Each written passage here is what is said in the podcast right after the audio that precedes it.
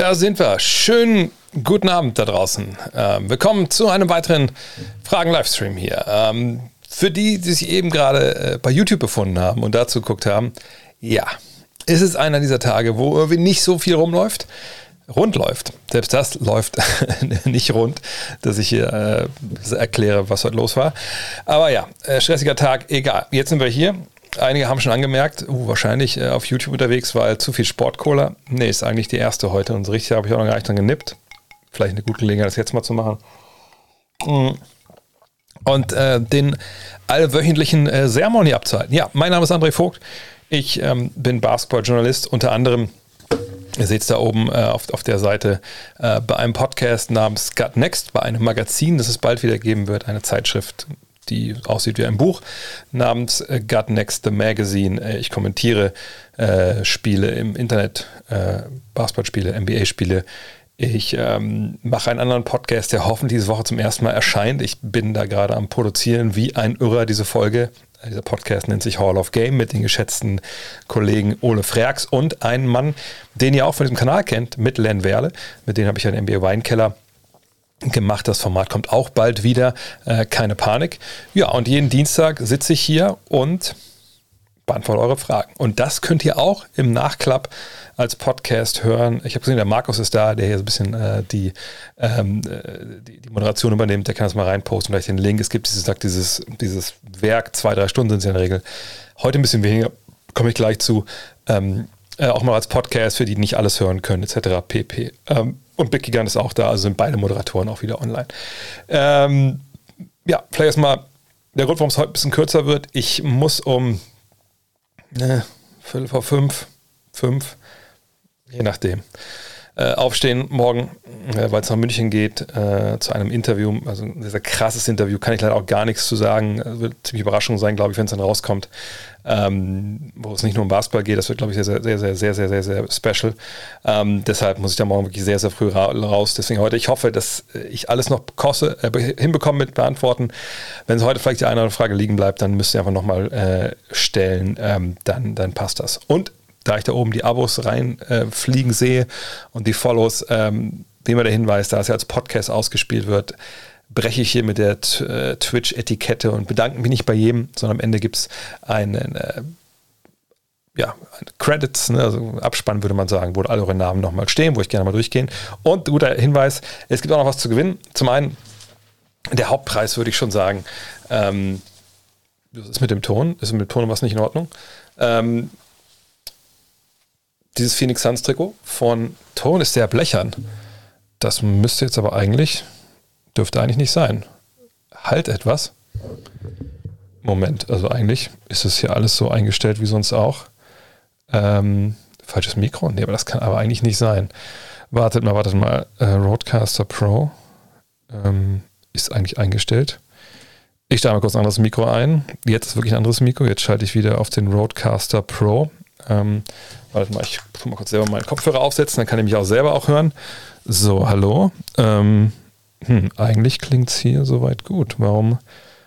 Jetzt perfekt. Ach, seht ihr mal. Einfach mal, wie so oft bei der Technik, einmal an und wieder aus. Dann, dann läuft's. Von daher, ja, Devin Booker gibt es zu gewinnen. Leider in der Größe XXL. Ähm, das wurde mir so zugeschickt. Von daher kann ich da äh, wenig machen. Ähm, und es gibt noch was, weil es diese, das Eingrund, warum es heute ein bisschen hektisch war. Es ist diese Zeit des Jahres, äh, wo ich immer so diesen Tag ähm, auf der einen Seite herbeisehne, weil es ja auch finanziell sich dann lohnt, aber auch auf der anderen Seite hasse ich diesen Tag. Ähm, äh, dieser Tag, wenn das Weihnachtsgeschäft losgeht, äh, was meine ich? Der Tag, wo, hier ist besser, die Leute anfangen, Planet Basketball zu bestellen. Das ist ja das Buch, äh, was ich zusammen mit, mit Jan Hieronymi geschrieben habe, also eins von zwei Büchern.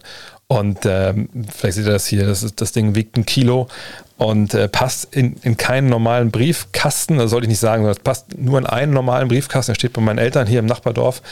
Ähm, ja, und jetzt beginnt diese Zeit, wo ich da hinfahre mit 20, 30 Büchern, äh, manchmal am Tag, so wie heute, und werfe die da alle rein. Und falls unter euren Zuschauern der Briefträger ist, der in Emen bei Edeka äh, den Postkasten ausleert, es tut mir leid, dass du jetzt ab jetzt wahrscheinlich jede Woche mehrfach, ähm, ja, mehrfach das ist übertrieben, sondern äh, also einmal die Woche sicherlich so 20, 30 Kilogramm da schleppen musst sorry. Ich kann ja gerne mal ein Buch oben drauflegen, wenn dir das, äh, wenn du das lesen möchtest. Aber fangen wir an mit euren Fragen. Äh, wie gesagt, ich, ähm, äh, ich, ich, ich, rede zu viel dafür, dass ich heute zu wenig Zeit habe. Wie gesagt, heute muss um 5 Uhr raus, spätestens. Äh, so. Hätte ich Angst vor Jokic's Brudern? Ja, äh, auf jeden Fall. Ich vor denen Angst. Äh, ich weiß nicht, ob ihr das Video gesehen habt. Vielleicht ähm, ist einer auf Twitter mir geteilt, dass ähm, der eine Jokic-Bruder, ich hatte die bisher nur mal so gesehen, als sie bei Spielen waren, da sahen die auch schon relativ ne, breit aus. Aber der eine auf jeden Fall fightet auch MMA-mäßig. Bei Spartan, glaube ich, hieß die, hieß die Organisation.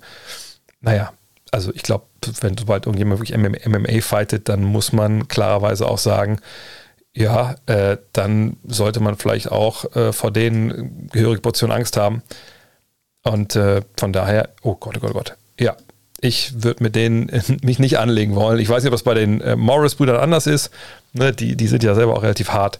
Aber ich, ich glaube, die haben auch ein bisschen, sind ein bisschen größer. Und die haben nicht so viel verlieren wie die beiden Morris-Brüder, glaube ich. Deswegen auch hier die Frage: äh, UFC, Morris-Brüder gegen Jokic. Ähm, ich, ich denke, dass, äh, dass die, die, äh, die Jokic-Brüder das gewinnen. Auch weil ja, ich bin das, glaube ich, die Morris-Brüder. Ähm, ich habe noch keinen Beweis davon gesehen, dass die Morris-Brüder tough sind. Natürlich haben wir auf dem Basketballplatz ein paar härtere Fouls gesehen und ein paar, ja, mehr oder weniger äh, harte Aktionen. Ich erinnere mich da damals auch an äh, letztes Jahr an, den, an die Geschichte da nach dem Dank über, über Maximilian Kleber, wo sie also über ihm standen oder eine Morris-Bruder zumindest und darauf dick gemacht hat, obwohl er eigentlich damit ja nichts zu tun hatte. Äh, also das ist für mich so, was ja gemeinhin auch in der NBA ein bisschen diese Fake Toughness genannt wird, also dieses ne, dicken Mann markieren, aber eigentlich genau wissen, äh, ne, im Basketball der NBA ähm, passiert in dem Sinne ja nie was, es schlägt sich ja keiner, Gott sei Dank. Ne? Da gab es ja mal diesen Vorfall von Rudi Tomjanovic und Kermit Washington in den 70ern. Seitdem ist es ja Gott sei Dank ähm, ja, haben das ja sehr gut geschafft, diese Schlägereien, die früher gang und gäbe waren, ja wirklich aus dem Spiel rauszuhalten. Ähm, und heutzutage ist dann oft so, mm, und, und halt mich zurück, Mensch, halt mich zurück, Schiri, halt mich zurück. Und dann ist es einfach nur Fake. Fake Toughness so. Und von daher, ähm, ich glaube, bei Jokic, die Jokic Brothers, wie gesagt, den einen habe ich gesehen, wie er dabei Spartan einen ausgenockt hat. Da denke ich mal, ähm, dass das durchaus die härteren Jungs sind. Was ist das Ungeschickte von Jokic angesehen? Ihr habt die, die Szene sicherlich alle gesehen. Also ne, er dribbelt nach vorne, ähm, kurz vor Schluss und ähm, dann gibt es dieses Take-Foul, wie die Amerikaner das nennen, oder Euro-Foul, also dieses Foul, um Fastbreak zu unterbinden, aber es ist eben nicht einfach nur so Arm raus und ne, ich touch dich so ein bisschen ab und hebe eine Hand hoch und sage, hier, Foul, sondern ähm, ne, Morris Markif ist ja in dem Fall, glaube ich, ne, ähm, geht da einfach sehr, sehr hart auch ran. Also jetzt nichts Flagrant-mäßiges, aber unnötig für ne, diese Art Kontakt in der Situation. Äh, und auch fand ich, auch weil es auch, glaube ich, Hüfte gegen Hüfte geht, ne, auch tut sicherlich auch weh. Naja, und dann gibt es halt diese Racheaktion, diese Tätlichkeit dann von ähm, Nikola Jokic, der dann halt den schon weggehenden Markif Morris von hinten aber umcheckt. So. Ähm, ist natürlich keine, keine sportliche Aktion, da müssen wir nicht drüber reden. Ähm, er hat selber gesagt, es ist eine dumme Aktion. Ich, ich darf da nicht rausfliegen. In dem Moment hat er auch vollkommen recht. Ähm, aber ich fand, viele haben da auch jetzt ein bisschen sehr viel draus gemacht. Also es war jetzt nicht so, dass er ihm auf den Hinterkopf geschlagen hätte, was natürlich auch ähm, natürlich gar nicht gegangen wäre. Ich sehe schon hier auch in den Kommentar unprofessionell. Ja, unprofessionell, ähm, weiß ich, ja, ist irgendwie beides gewesen. Ne? Ich kann durchaus verstehen, dass man dann äh, auch, auch in dem Moment auch ein bisschen aufbrausend reagiert, einfach weil es total drüber war, was Morris gemacht hat. Und ich meine, ich bin der Letzte, der irgendwie so Gewalt am Spielfeld irgendwie ähm, promoten möchte. Aber genau wie es da steht, don't start nothing, gonna be nothing. Ähm, ey, fang einfach nicht an. Ne? Morris, geh hin, touch him up, ne? Arm hoch, mein Foul, Schiri pfeift, alles okay dass der, Kontakt war drüber, dass man dann auch ein bisschen überreagiert, finde ich auch okay, zumal die auch Morris auch jemand ist, der auch eine gewisse Vorgeschichte hat. Ist sicherlich eine Geschichte, die wir in zwei Tagen vergessen haben. Und äh, ich finde es ein bisschen spannend, dass man von manchen Leuten auf, auf bestimmten sozialen Medien äh, dann manchmal so, so Dinge sieht, die so glorifiziert werden wie, die Knicks in den 90ern oder halt wie, wie, wie tough das doch früher alles war in den 80ern. Und dann, wenn so eine Szene passiert, auf einmal ist es das Schlimmste, was sie jemals in ihrem Leben gesehen haben. Und das ist es einfach nicht. Von daher, ähm, viel Rauch um nichts. Ist die Sport, NBA-Sportler mit den meisten Dramen? Dramen wirklich? Momentan wahrscheinlich schon. Irving, Simmons, Jokic ist kein Drama, das ist was, was, wie gesagt, in zwei Tagen durch ist. Ähm, allerdings, wenn man sieht, die NFL hat jetzt einen Spieler, der, was hat er, Fahrerflucht, jemand, was war Fahrerflucht? Einfach nur Speeding. Ich war irgendwie in Tod gefahren. Ähm, Aaron Rodgers hat sich gerade geoutet als ein kompletter Vollidiot. Und das ist ja gemeinhin so der vielleicht beste oder zweitbeste beste Quarterback der Liga. Ähm, der jetzt mal totales Querdenken da rausgespuckt hat, wo man sich auch fragt, Junge, Junge, also man dachte wirklich, du wärst ein bisschen, bisschen cleverer. Ähm, von daher, ja, ich denke, das ist wirklich sich ein bisschen die Waage hält gerade. Also diese beiden Dramen natürlich auf Seiten der NBA werden noch ein bisschen länger sich hinziehen. Also bei Simmons mindestens, denke ich mal, bis zum 15. Dezember. Uh, Irving bisher, jetzt habt ihr auch wahrscheinlich schon gehört, auch am Montag an Triple Threat haben wir darüber gesprochen.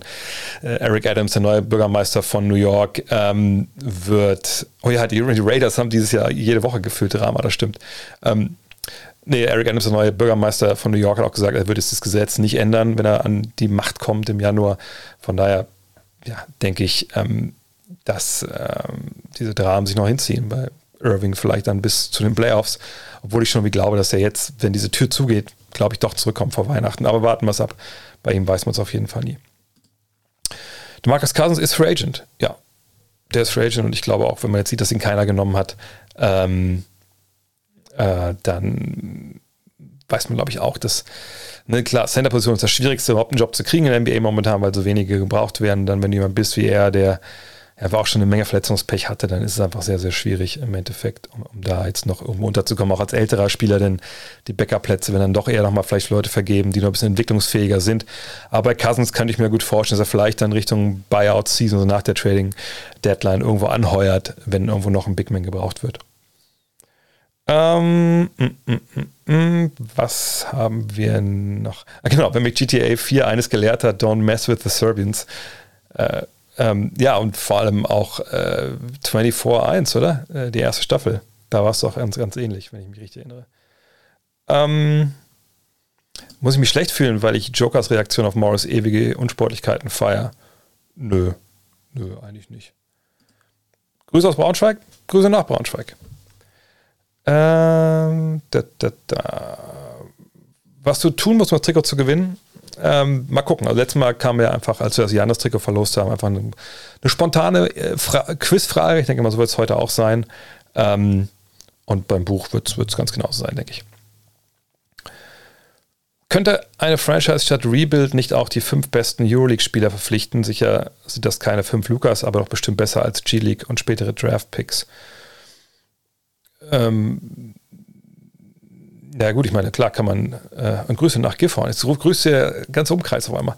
Ähm, natürlich kann man fünf Euroleague-Spieler verpflichten, nur was bringt einen das denn? Damit gewinnt man ja auch nichts in der NBA. Also ein Rebuild, die Idee eines Rebuilds ist ja zu sagen, okay, wir haben jetzt dieses, diesen Kader, den wir hatten, oder die, diese, diese Aufbauphase, die wir jetzt hinter uns haben, die ist vorbei. Wir haben das Maximale rausgepresst und jetzt ist es Zeit, ne, das ist ja wie so eine Sinuskurve, ne, also im Idealfall. Ne, jetzt, es ging nach oben eine ganze lange Zeit jetzt geht es halt runter und wir beschleunigen das nochmal, eben, dass wir jetzt eben diesen Rebuild starten. Ne? Wir geben vielleicht unsere Veteranen ab, setzen auf die Draft für Draftpicks und dann gehen wir halt runter und dann hoffen wir aber, dass es dann relativ schnell wieder hochgeht. So.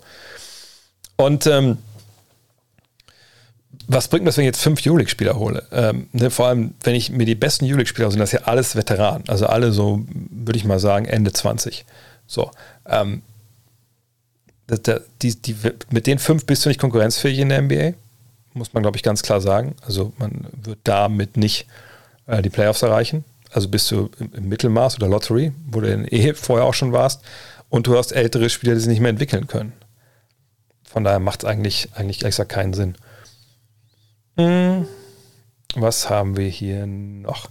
Hat die NBA ein Problem im Regelwerk bezüglich in Fouls in Transition, wie bei Morris und Jokic ohne Jokic-Aktion? Ja ja, deswegen sage ich es gefühlt in jeder, ähm, jeder Übertragung, wo ich dabei bin, und auch in jedem Podcast, dass die NBA am besten morgen, ich glaube hier World Wide Wop hat es, glaube ich, auch ge, ähm, getwittert, die sollten morgen einfach sagen, okay, absichtliches Foul, ist es quasi immer jetzt unsportliches Foul, Ballbesitz, zwei Freiwürfe. Punkt. Dann garantiere ich, haben wir übermorgen keine, keine Take-Fouls mehr. Vielleicht dauert es Vielleicht ist über übermorgen soweit erst, weil Leute es nochmal checken müssen, dass es da die Änderungen gab. aber dann ist es weg. Das haben wir, wir haben es in der, deswegen heißt es ja auch Eurofoul. Und wir haben es in der Euroleague, in der FIBA, haben wir das eine Zeit lang gesehen, dass da kein Spiel ging ohne fünf, sechs von diesen Foulzeit ab. Und da hat nochmal gesagt bei der FIBA, ja, das ist jetzt nicht so attraktiv. Wie wäre es denn, wenn wir einfach sagen, das ist, wie gesagt, wie ein unsportliches Foul. Und sofort war es vorbei. Das, also die Lösung liegt echt, liegt echt auf der Straße. Ähm, was haben wir denn noch? Jetzt kamen gerade hier die ganzen Kommentare zum, äh, äh, zum Ton. So. Brauchen deiner Meinung nach die Mavs einen neuen Center oder glaubst du, dass Paul gut ins Team passt? Mhm. Paul ist jemand, der gewisse Stärken hat und gewisse Schwächen. Die Stärken sind klar, das Spiel aus dem Pick and Roll, das Offensivrating, was er mitverantwortet, wenn er auf dem Feld ist, ist, ist schon sehr, sehr gut. Er hat eine tolle Synergie mit, ähm, mit äh, Luka Doncic über die Jahre jetzt entwickelt. Das kann er gut. Ist er ein Shotblocker? Nein. Ist er ein totaler Edel-Rebound? Natürlich auch nicht. Aber man hofft halt, dass er an der Seite von Porzingis, der Shotblocker und Rebounder das sicherlich besser kann, als er es vielleicht auch zuletzt gemacht hat. Und das an der Seite von Maximilian Kleber, ne, der jetzt auch nicht der, das Rebound-Monster in dem Sinne ist, aber der natürlich mehr Athletik hat, äh, Stabilität hat, die vielleicht äh, Paul nicht mitbringt. Ähm, und mit einer Defense, dass man es halt trotzdem irgendwie ausgleichen kann klappt momentan alles irgendwie nicht so wirklich. Ähm, aber Paul ist für mich so ein bisschen der Westbrook ähm, der Mavs. Obwohl das auch Blödsinn, weil eigentlich ist Posing ist der Westbrook der Mavs, an dem alles festgemacht wird. Äh, aber irgendwie kommt, kommt Paul direkt dahinter. Und ich, wie gesagt, ich denke auch, man sollte ihn nicht starten lassen, zusammen mit Dorian Finney-Smith, wenn beide den Dreier nicht treffen, weil es einfach sehr, sehr viel kaputt macht für die Mavs, solange das so ist. Äh, ich würde immer eigentlich ähm, Maximilian Kleber starten lassen, aber ich bin halt kein NBA-Trainer, das ist auch vollkommen zu Recht. Und Jason Kidd wird sich da was bei denken. Ähm, aber Paul ist jetzt nicht so das riesige Hauptproblem, wenn wir ehrlich sind. Ähm, wer haut dem anderen eher volles Brett auf die Rübe? Frank Gore oder Darren Williams? Darren Williams wundert mich ein bisschen, dass der jetzt äh, boxen will. Das ist ja diese Undercard von diesen, ich, ich weiß gar nicht, wie heißen die? Die heißen beide Paul, ne? Jake und, und, und, und Logan oder so. Ich dachte ja bis vor also bis zum letzten Fight von dem einen von beiden, ich weiß nicht, wer da gefightet hat, dachte ich, die wären allen gleiche Personen. Und ich habe mich gewundert, warum die, der eine Typ so zweimal so schnell hintereinander boxt, bis dann gesagt wurde, nee, das sind zwei. So, und diese Undercard jetzt von dem einen von denen, der gegen irgendwie anders boxt, den ich auch nicht kenne, boxen eben zwei, die ich kenne, Frank Gore und, und Darren Williams. Darren Williams kennt ihr noch als äh, Point Guard, der damals ja mit Chris Paul in die Liga kam. Man so ein bisschen dachte, okay, also das sind die beiden besten Point Guards gerade. Wer wird mal die bessere Karriere haben? Uh, und Frank Gore, Running Back uh, in der NFL, lange, lange Jahre, auch San Francisco 49ers, da weiß ich noch auf jeden Fall, dass er da war. Ähm, keine Ahnung, ich würde eher sagen, dass natürlich Football so ein bisschen die körperlichere Sportart ist und Frank Gore als Running Back sicherlich eine Menge auf die Glocke bekommen hat. Ähm, von daher würde ich sagen, würde ich eher auf ihn setzen. Aber pff, who cares eigentlich? Was sage ich zu der Rolle von Maxi bei den Cavs? Äh, Mavs ist zu klein. Ist zu klein. Jetzt hat er gerade verletzt. Äh, ich habe das ja auch kommentiert, dass ich da erst sah es ja aus wie eine äh, Rückenverletzung, war es doch eine Zerrung in der, in der, seitlichen Bauchmuskulatur. Für meine Begriffe müsste er starten. Er müsste jemand sein, der auch mal Closeouts attackieren darf, nicht nur ein Sprungwerfer ist. Äh, das müsste eigentlich für meine Begriffe ähm, nach den drei Top-Optionen im Angriff, eben Doncic, Uh, Porzingis und Hardaway müsste er klar die Nummer 4 sein, ne, zusammen mit Jalen Brunson, je nachdem, das ist natürlich, wenn du einen Ball in der Hand hast wie Brunson, ist es leichter, eine, äh, Würfe zu nehmen. Aber äh, ja, die Rolle gehört sich größer, ist für mich ein, ein Star in seiner Rolle in der ganzen NBA. Es war schon länger her, aber wenn ich mir die NBA Finals Historie ansehe, fällt immer wieder das 94, 54 zu 96 der Jazz gegen die Bulls auf 1998. Wie ist es zu erklären, dass ein Finals-Team in einem Spiel auf nur 54 Punkte kommt? Hat Ostertag 48 Minuten gespielt. Du weißt doch bestimmt noch, wie das zustande kam. Äh, da muss ich vollkommen enttäuschen. Bei solchen Geschichten bin ich unfassbar schlecht, wenn es darum geht, irgendwie so years after the fact irgendwie zu sagen, ja, das war damals so und so. Das, das, da muss das schon ein absoluter absolut krasses Game gewesen sein, wenn ich das irgendwie noch, noch erinnern soll, wenn ich ehrlich bin. Aber ich, äh, in dem Fall muss ich sagen, habe ich da keine Erinnerung dran. Deshalb gucken wir mal bei BKRef einfach nach. Denn hier ist eigentlich auch ganz schön, dass man über die Jahre sich halt dann durchklicken kann. Man kann durch die Playoff-Serien auch äh, klicken. Ich mache es jetzt hier mal über den Bulls Franchise Index. dass wir hingehen. 1998 war das, ne? So, da ist 98, dann können wir auf die Bulls klicken. Und dann hm, können wir hier auch direkt in diese Serie reinspringen, was immer sehr, sehr hilfreich ist, wenn man sich halt so ein bisschen um, äh, um, um, ältere äh, Geschichten äh, kümmert. Und dann sehen wir das Spiel hier.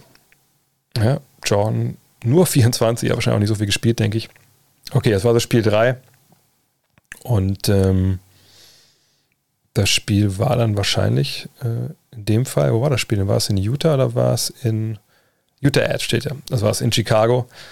Äh, Utah kam hin mit einem 1 zu 1. Hm, schon mal nicht schlecht gewesen und dann aber untergegangen. Schauen wir mal. Erste Viertel war es noch knapp, 17, 14, dann zweite Viertel, ja, 15 hinten und dann danach ging es halt wirklich dahin. Ne? Also seht auch die Punktzahlen pro Viertel, das ist schon richtig bitter. Karl Malone hat einen ganz guten Tag, sehe ich hier. Ähm, 31 hm, Minuten gespielt, 22 Punkte. Ostertag nur 23,3, aber ihr seht die Wurfquoten hier, ne? alles außer, ähm, außer Kollege Malone, da, da war nichts zu machen. Ihr seht auch die Anzahl der Dreier, neun. Das war natürlich damals noch eine andere Welt, ne? da, da lachen natürlich heute alle drüber.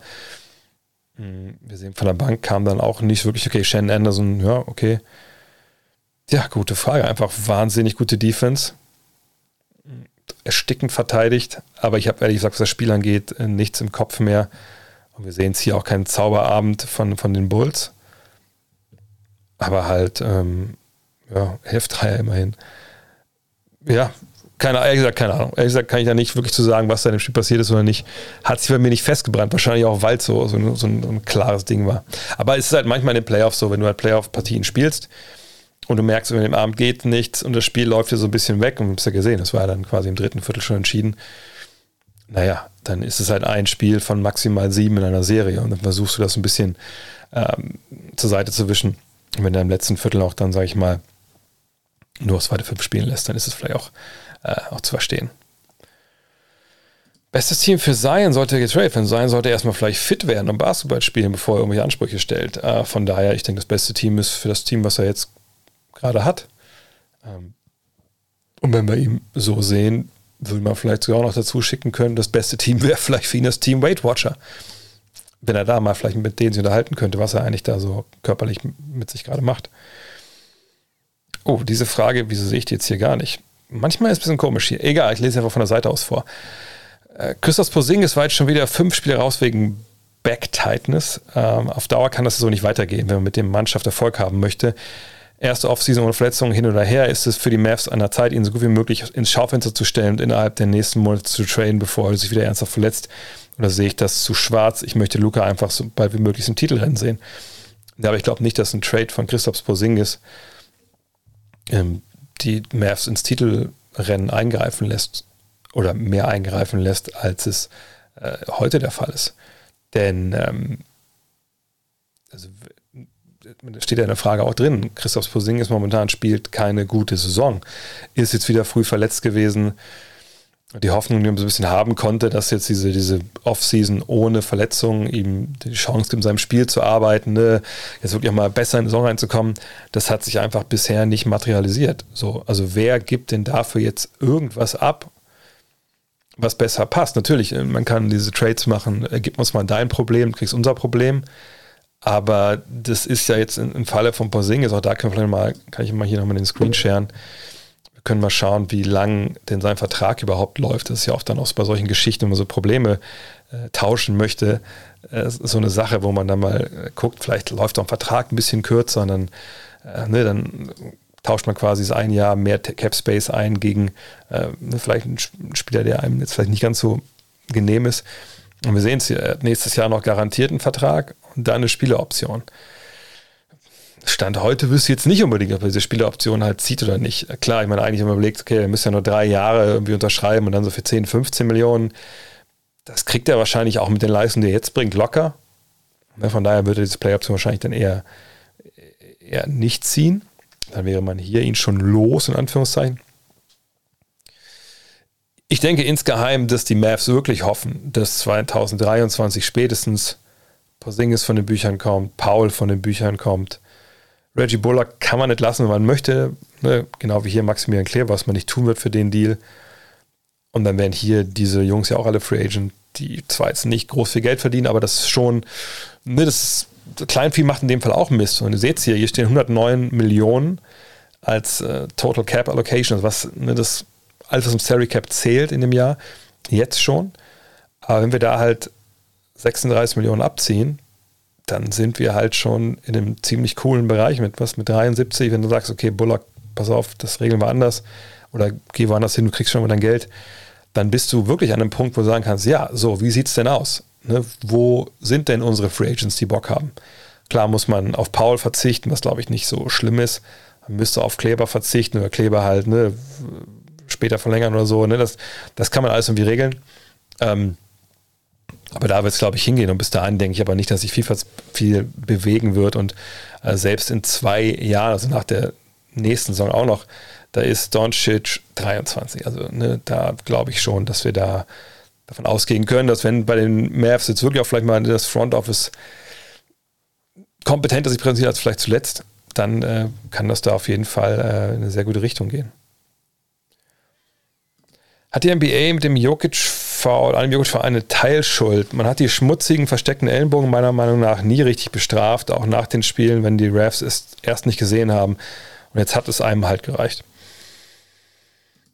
weiß ich nicht, so groß würde ich das nicht aufhängen wollen. Das Foul wurde ja geahndet an der, in der Stelle. Äh, versteckte Ellenbogen ähm, etc. gab es schon immer. Den ihr guter, also Tipp von mir an euch in eigener Sache. Ich habe am, am, Montag ja einen Podcast aufgenommen mit Benedikt Loder. Das ist so der beste deutsche junge Schiri, denke ich, momentan. Pfeift schon BBL ab und zu, pfeift äh, DBBL, pfeift äh, Pro A, Pro B. Und der hat eine Sache gesagt, die wirklich auch, auch äh, glaube ich, viele gar nicht so auf dem Schirm haben. Das ist natürlich, umso höher du steigst in den Ligen, umso gewiefter werden halt die Spieler. Ne? Umso wichtiger ist zum Beispiel, dass du abseits des Balles beobachtest, was passiert, nicht auf den Ball selber guckst, wenn das nicht dein Bereich ist als Ref. Ne? Wir haben ja drei Schießer auf dem Feld in der NBA und es ist nicht die Aufgabe von allen dreien zum Ball zu gucken, sondern abseits des Balles zu sehen, gibt es da Ellenbogen, ne? gibt es da Leute, die um Blöcke rumlaufen und sich unnauter Mittel bedienen, etc. So, und ähm, da musst du drauf schauen, natürlich. Wird das immer alles geahndet? kommt auf die Linie der Refs an, äh, manchmal auch auf die Anzahl der Fouls, die da passieren, denn selbst Referees haben manchmal einfach keinen Bock, alles zu pfeifen, weil einfach der Spielfluss kaputt ist dann. Und wenn beide Teams das Gleiche sich so ein bisschen geben, dann gibt es manchmal auch Refs, die sagen, okay, dann komm, dann heute lassen wir es mal durchlaufen. Die, die machen das, regeln das schon selbst, bevor wir ja jedem so pfeifen. So. Ähm, von daher, ich, ich verstehe, was hinter der Frage steht, aber ich würde zu ehrlich sagen, nicht sagen, dass das der Grund ist für Jokic's Aktion. Denn die allermeisten Take-Fouls sind ja nun mal diese hier. Und ich glaube, selbst äh, wenn das Foul jetzt nur halb so hart gewesen wäre von Morris, dann wäre das nicht passiert. Sondern er macht selber ein hartes Foul, er macht mehr draus, als man in dem Moment erwartet und machen muss. Und deswegen kriegt er einen ab. Und ich glaube, das ist so ähm, jetzt das große Bild, der relativ wenig äh, reinspielt. Kann es sein, dass in dem Spiel viele Ellenbogen waren? Weiß ich nicht. Das habe ich jetzt nicht komplett gesehen. Ähm, aber ja, das ist mir ein bisschen zu hoch aufgehängt alles. Potenzieller Trade von Marcus Smart gegen Ben Simmons. Boston verneint das, aber gefühlt würde aktuell beide Seiten profitieren. Naja, weiß ich nicht, würden beide Seiten davon profitieren? Was wäre denn der Profit für, fangen wir mit Philly an, was wäre der Profit für Philly? Oh. Man kriegt einen Guard auf, der 1 und 2 spielen kann, aber eigentlich nicht wirklich den Dreier trifft. Klar, man kriegt so einen emotionalen Leader, der fightet, der ne, defensiv mehrere Positionen, eigentlich sogar alle mehr oder weniger verteidigen kann. Okay, aber er kreiert keine Offense für sich selbst wirklich, also keine gute zumindest. Er ist kein ne, verlässlicher Schütze von draußen. Ich glaube nicht, dass das eine gute Idee wäre für Philly. Außerdem kann es ja auch nicht eins zu eins, da muss ja noch jemand dazu.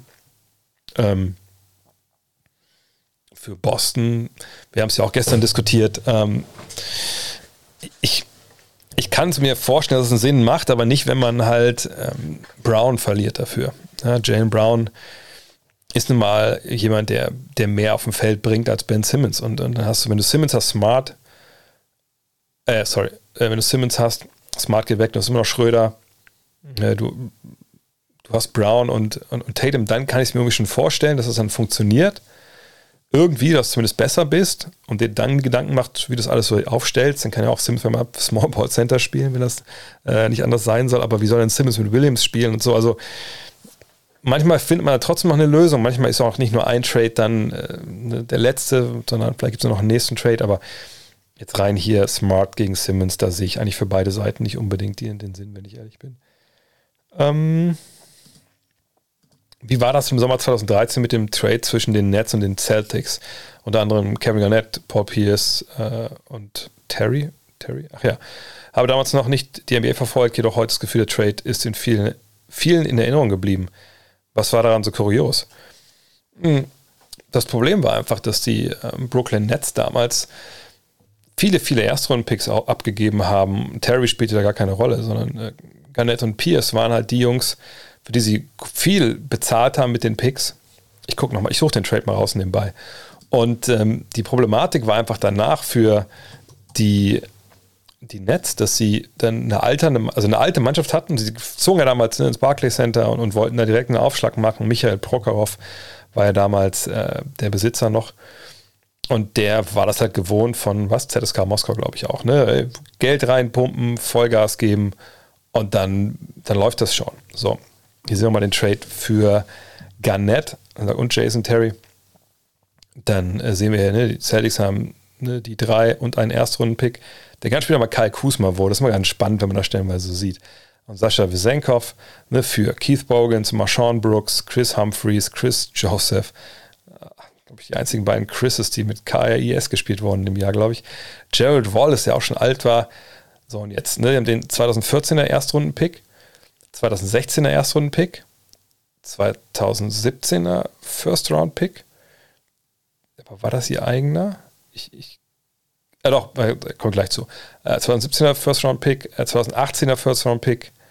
So. Ähm, und jetzt seht ihr hier, dass 2017, das war ein Pick-Swap. Also ihr müsst euch so vorstellen, man kann ja in der NBA nicht in aufeinanderfolgenden Jahren die eigenen Erstrunden-Picks traden. Das ist die Stapien-Rule.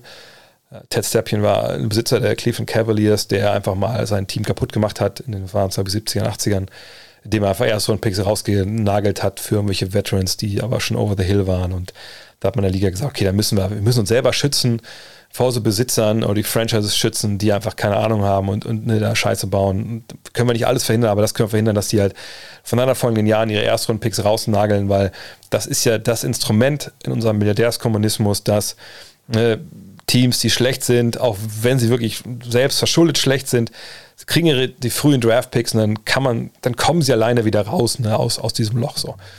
Und deswegen 2016 2000, äh, 2014, 15 mussten, kauften sie behalten, 2016, 2017 war es dann so ein Pick-Swap, also halt, man hat gesagt, okay, ähm, das geht dann schon, ihr könnt euren äh, Pick tauschen gegen den ersten Pick äh, ne, von Brooklyn und 2018 war es wieder der, eins, der eigene Pick. Und man hat sich also quasi von 2014 bis 18 ja, seiner Zukunft beraubt, mittelfristig. Und deswegen kam es ja in Brooklyn dann zu dieser langen, langen ähm, Durststrecke, wo man irgendwie gucken muss, dass man sich Talent zusammenklaubt aus anderen Mannschaften, die man dann entwickelt hat. Also ein Karis LeVert, ein Spencer Dinwiddie, ein Jared Allen, das sind alles Produkte aus dieser Zeit. Und das haben die echt das Beste noch draus gemacht. Aber es war eine Katastrophe, dass man damals hier halt diese alten Spieler geholt hat. Ähm, ja. Und äh, dann einfach nichts gewonnen hat. Gar nichts. Ah, was haben wir denn noch? Wie hoch ist denn noch der Trade-Wert von Ben Simmons? Gestern hieß es, ein Trade für Jalen Brown sei eine Option, aber da wäre Boston noch schon blöd. Oder? Wir haben gestern auch gesagt, dass das, wie gesagt, wahrscheinlich nicht wirklich gut passen wird. Ähm, von, von daher ist, ist äh, ich, ich glaube nicht, dass das passiert. Es sei denn, es wirklich so wie drei Teams. Ich habe jetzt einen Tweet, glaube ich, nochmal gesehen, wo, wo so vorgeschlagen wurde, ja, die Sacramento Kings könnten dann ja äh, Sachen äh, nach Philly schicken und so.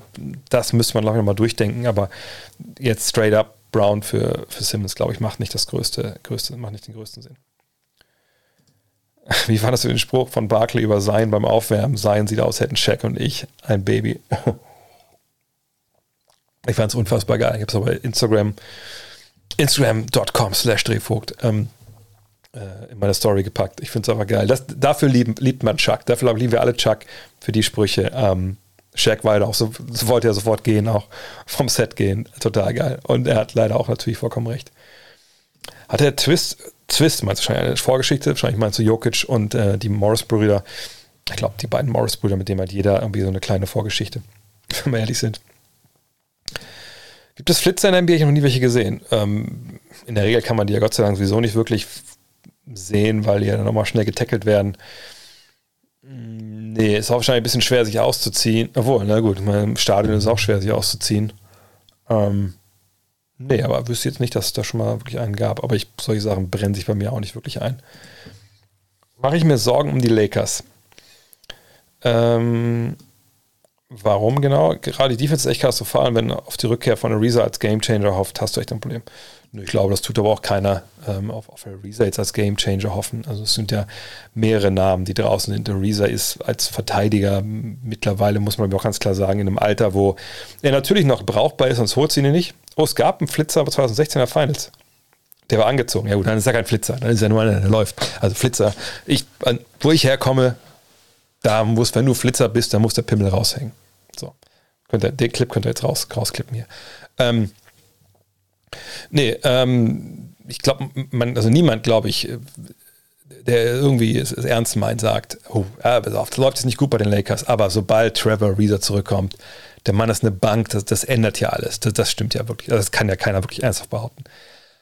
Es ist aber so, wenn natürlich Reeser zurückkommt, wenn ähm, Kendrick Nunn zurückkommt, oder ob es mal anfängt, wenn Taylor Horton Tucker zurückkommt, dann kann man schon sagen, naja, dann haben wir zumindest eine Rotation mal wieder verbreitert, ne, die momentan echt so ein bisschen darbt, wo wir wirklich alle vielleicht nicht wissen, wer sollte da jetzt eigentlich wirklich äh, gerade so viel spielen, mit wem. Äh, und bis dahin versuchen wir irgendwie das Ding über Wasser zu halten. So, ähm, das ist dann schon so.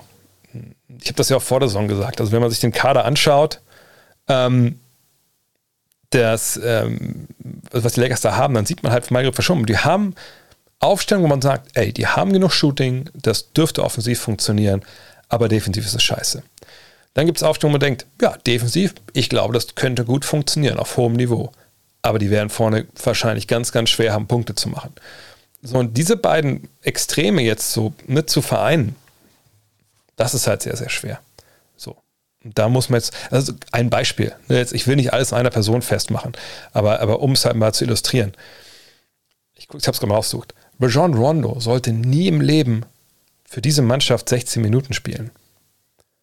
Jetzt werden einige wahrscheinlich direkt Wut in Brand irgendwie ihren Laptop auf den Fenster werfen, aber Rajon Rondo sollte gar nicht für diese Mannschaft spielen, wenn wir ehrlich sind. Rajon Rondo ist ein Deep Reserve, den man hoffentlich dabei hat, so ein bisschen so ja, so als Assistant Coach schon fast, ne, der im Notfall, wenn sich viele Leute verletzen, eben zum Beispiel Terran Horton Tucker oder Kendrick Nunn gleichzeitig, den man dann reinschicken kann, sagen, okay, kein, kein Problem, ne, ältere Mannschaft, älterer Typ, der kann direkt rein, der, der lässt uns zumindest unsere Offense halbwegs laufen, der holt für ein paar Leute Schüsse raus, dass der hinten nicht tragbar ist und so geschenkt.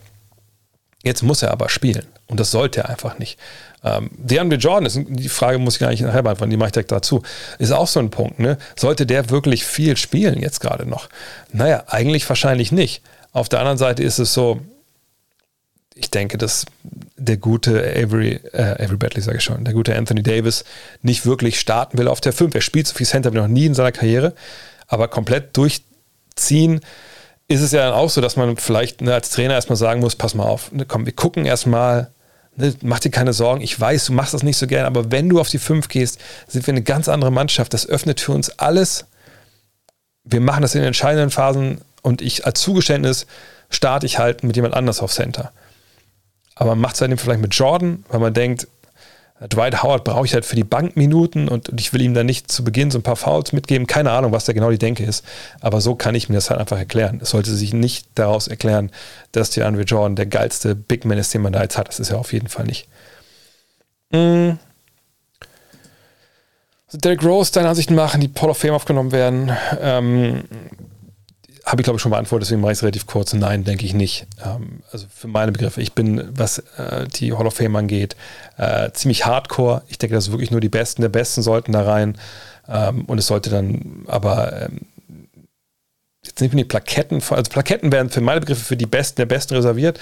Und, und Leute wie Derrick Rose, die sollten sich halt ähm, in einem extra Flügel befinden, wo man darauf hinweist, was die, diese grandiose Geschichte von demjenigen ist eben, dass er der jüngste VP aller Zeiten war, dass er ähm, einfach auf dem Weg war, einer der ganz Großen zu werden. Und dann kam diese Verletzung. Genau, du sagst Chris Bosch, aber Chris Bosch ist natürlich auch Champion geworden. Einige Male. Chris Bosch war auch äh, sinnstiftend für, für eine Art des Bas positionslosen Basketballs, den wir heute sehen. Äh, hat vorher die Zahlen aufgelegt, hat es natürlich dann nicht geschafft, aber war zumindest Teil von einer großen Mannschaft, die Meister geworden ist und viermal in den Finals. Also, das ist dann schon was anderes als jemand, der natürlich MVP war, ähm, aber nicht mehr. Und Cameron Anthony für meinen Griff ist auch kein, kein Hall of Fame. Aber wie gesagt, ich bin da anders eingestellt. Ähm, ich denke, dass wahrscheinlich beide in die Hall of Fame kommen.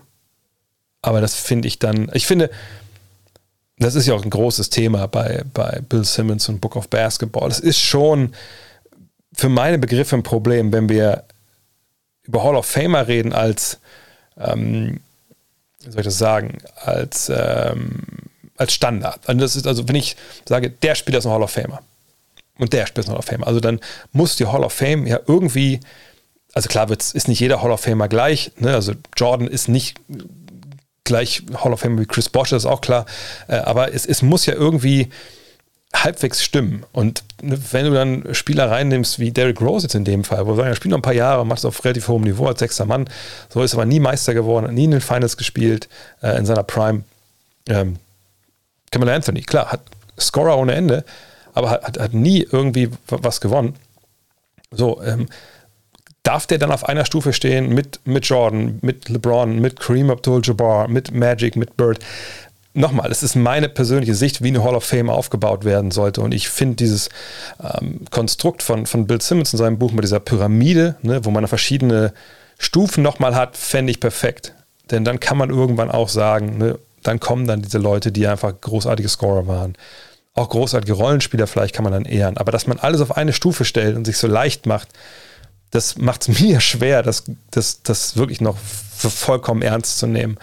Ähm, und man muss auch, ja genau, diese Abstufung braucht es halt. Und ähm, das macht es für mich auch schwer, ähm, gerade mit, mit Spielern vielleicht, ich gehe vielleicht mit Spielern, sagen wir mal, die, die jetzt gerade spielen, härter ins Gericht als mit, ähm, mit, als mit älteren Spielern weil heutzutage natürlich dieser Recency Bias dazukommt.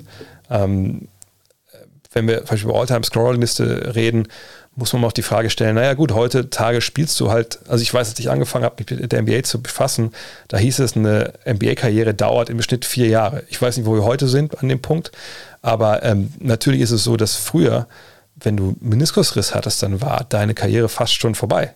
So, ne? Da kamen die wenigsten dann wirklich halbwegs gut von zurück. Überlegt mal heute, wenn, wenn wir jeden Spieler verlieren würden, auf dem Niveau, wo er eigentlich sein könnte, wenn er einen Meniskusriss hat oder wenn er einen Kreuzbandriss hat, Junge, Junge, dann wäre aber hätten sich die Reihen aber auch schon ganz schön gelichtet und ne, aber das haben halt, das sind halt diese Fortschritte, die man, die man einberechnen muss.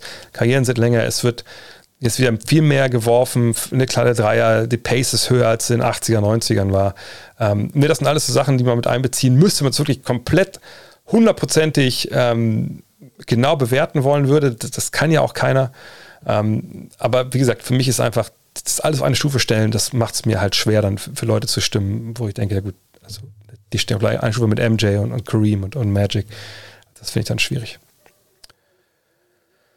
Ähm, sind die Bulls in deinem Power Ranking gestiegen. Gerade die Defense sieht trotz der frühen Phase noch schon sehr gut aus. Die Offensive fit auch einigermaßen zu passen, auch wenn Wutsch seinen Würfel nicht trifft. Also, ich meine, ich hatte es nie in der Top 5, aber ich, ich oder nicht Top 6, aber ich denke, das ist jetzt auch keine Schande. Äh, viel weiter habe ich mich mit meinem Power Ranking nicht befasst, weil ich denke, das ist auch mal so eine Geschichte, ähm, die, die mache ich gerne mal alle zehn Spiele, aber nicht unbedingt jede Woche, wie es dann viele Kollegen und Webseiten machen, die natürlich dann Klicks generieren wollen. Ich verstehe das auch gut. Äh, aber ich, wie gesagt, für mich, ich für die Bulls spielen super momentan. Gerade vor allem defensiv, genau wie du auch schreibst. Äh, offensiv muss Wutsch irgendwie mit reinkommen, aber das ist schon gut. Das ist das, was wir, glaube ich, erwartet haben. Äh, die Morris-Brüder werden in den 80er, 90 Jahren verdroschen worden. Ja, ich glaube, das können wir unterschreiben. Ähm,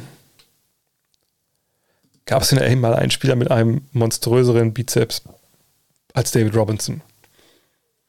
Das sollten sie vielleicht mal erheben, so bei der, also nicht die Draft Combine, das ist ja, da machen, das, da sind ja alle relativ kleine Bizeps, sondern einfach so nach ein paar Jahren einfach mal, ähm, keine Ahnung, so ab, ab, ab, genau, eigentlich sollten sie sagen, Karrierejahr 5 sollten die alle hinkommen und einmal ne, so die Dinge abnehmen lassen, dann geht's weiter. Malone kann gut sein, Morning, Ben Wallace. Ja, Ben hat, glaube ich, gar nicht so den dicken Bizeps gehabt, glaube ich. Hm. Der hat sich nur diese Dinger da rumgeschnallt, diese, ähm, diese Bändchen. Ich würde sagen, Karl und Karl Malone und, und, und Dave Robinson waren schon, waren, schon, waren schon nah dran, glaube ich. Wurde der Marder Rose mal seinen Wechsel zu den Bulls unterschätzt? Er legt zurzeit Top-Zahlen auf, dabei wurde Wechsel der Bulls Sicht von vielen kritisch gesehen. Ja, aber es ging ja nicht um die Zahlen, glaube ich, die er auflegt. Es ging darum, dass er keine Dreier wirft, traditionell das nicht so gut kann und auch nicht so gerne macht. Und ähm, da hat man gedacht, okay, was, was soll der jetzt da? Ne? Du kriegst noch jemanden, der am Ball agiert, der keinen Dreier wirft was oft vergessen wurde, glaube ich, bei der Diskussion damals, habe ich auch im Podcast mehrfach gesagt, dass er natürlich jemand war, der in San Antonio diesen Sprung gemacht hat zum Playmaker und nicht mehr dieser ISO-Spieler war oder alleiniger ISO-Spieler, den man ja früher da in Toronto viel gesehen hat. Jetzt hat man da einen Playmaker, ähm, ne, der am Ball vieles kann, der glaube ich auch so ein paar Dreier auch trifft mittlerweile. Äh, ja, wahrscheinlich wurde es kritisch gesehen, aber sicherlich auch nur von Leuten, die sich versteift haben. Okay, der wirft keinen Dreier und wenn er mehr keinen Dreier werfen kann, der kann nicht gut sein. Aber die haben wahrscheinlich vorne, vorher auch nicht richtig gut hingeguckt. Wir Simmons ein Fit bei den Warriors. Unter den Fittichen von Draymond Green könnte dieser vielleicht die vermeintlich beste Version eines Ben Simmons hervorzaubern. Ich meine, mit Draymond zu arbeiten ist sicherlich nicht so leicht. Äh, wenn man jetzt äh, sich mal anschaut, das Övre von äh, Ben Simmons, so was da eigentlich über die Jahre so auch gerade im Social Media Bereich rauskam oder auch jetzt, was wir da jetzt gerade sehen, da macht er jetzt auf mich nicht den Eindruck, als ob er jemand wäre, der sich großartig mit Tough Love ähm, arrangieren könnte. Also, dass jemand, also ich glaube nicht, dass er jemand ist, der, wenn er kritisiert wird, auch mal ein paar klare Worte bekommt, der dann sagt, ja, ja, Sir, mache ich, Sir, versuche ich, Sir, sondern ähm, das ist eher einer ist, der dann sagt, was willst du denn? Ich habe Millionen Follower auf Instagram. So eher. Vielleicht tue ich ihm da Unrecht, aber die Beweislage, die es bisher gibt, stützt eigentlich nicht, dass er äh, sich viel sagen lässt und, und da wirklich auch äh, ja, sich dann extra nochmal reinhängt. Der Fit wäre natürlich da, ja, als eine jüngere Version von äh, Draymond Green, was so die Fähigkeiten angeht, aber was oft vergessen wird dabei ist einfach, naja, Draymond Green ist halt von seiner Basketballintelligenz her einer der besten Verteidiger der NBA. Ähm, vielleicht ist sein Basketballintelligenz so einer der, der größten aller Zeiten. Das könnte man vielleicht an anderer Stelle mal diskutieren. Da ist Ben Simmons aber nicht. Ben Simmons ist ein großer Verteidiger, aber auch eben einer, der ne, basketballerisch dann sicherlich IQ-mäßig in vielerlei Hinsicht auch noch das eine oder andere Defizit hat. Könnte man mit Green und mit Simmons zusammenspielen? Nein. Das könnte man vergessen. Ne? Dann stellen die Verteidiger von denen alles zu, was, was so Clay Thompson oder Steph Curry an, an Räumen bräuchten. Ähm, von daher, ja, also man kann sich da schon vorstellen, dass es funktioniert, aber ich, mir fehlt da so ein bisschen die Fantasie, wenn ich ehrlich bin. Aber ich, ich kann verstehen, dass man drüber nachdenkt. Das glaube ich auch Golden State, die werden sicherlich auch schon angerufen haben in Philly. So. Ist halt die Frage, was können die denen eigentlich bieten? Das muss ja auch von der Kohle her passen. Klar, Wiggins plus den Youngstern vielleicht. Ähm, aber macht man das dann? Es ist, es ist faszinierend. Ich traue mittlerweile den Warriors eigentlich alles zu, dass sie jeden einbauen können. Einfach weil sie eine tolle Infrastruktur haben. Aber Ben Sims ist natürlich schon ein Sonderfall. Und wie gesagt, was bringt es dir, wenn du Simmons und Green nicht wirklich guten Gewissen zusammen spielen lassen kannst? Glaubst du, dass diese Saison die Meisterschaft so unvorhersehbar ist wie lange nicht mehr? Übertrieben gesagt, steht ja von den Top-Teams auf Philly und Utah kein Team vor, da wo man es erwartet hat. Na naja, gut, wir reden von zehn Spielen. Äh, das würde ich jetzt nicht wirklich schon früh so sagen. Außerdem würde ich sagen, kommen wir aus einem Jahr 2020, äh, 2021, wo Milwaukee äh, im Finale stand, äh, hat Brooklyn geschlagen, ähm, wo die Suns im Finale standen, die haben die Lakers geschlagen unter anderem. Da haben auch niemand gerechnet vor der Saison unbedingt, dass wir die Paarung sehen. Äh, die Bucks hätten wahrscheinlich eher erwartet als jetzt die, die Suns. Da haben wir das auch schon gehabt, von daher hat sich nicht so viel verändert, glaube ich. Ähm, dass jetzt Top-Teams nicht da oben stehen.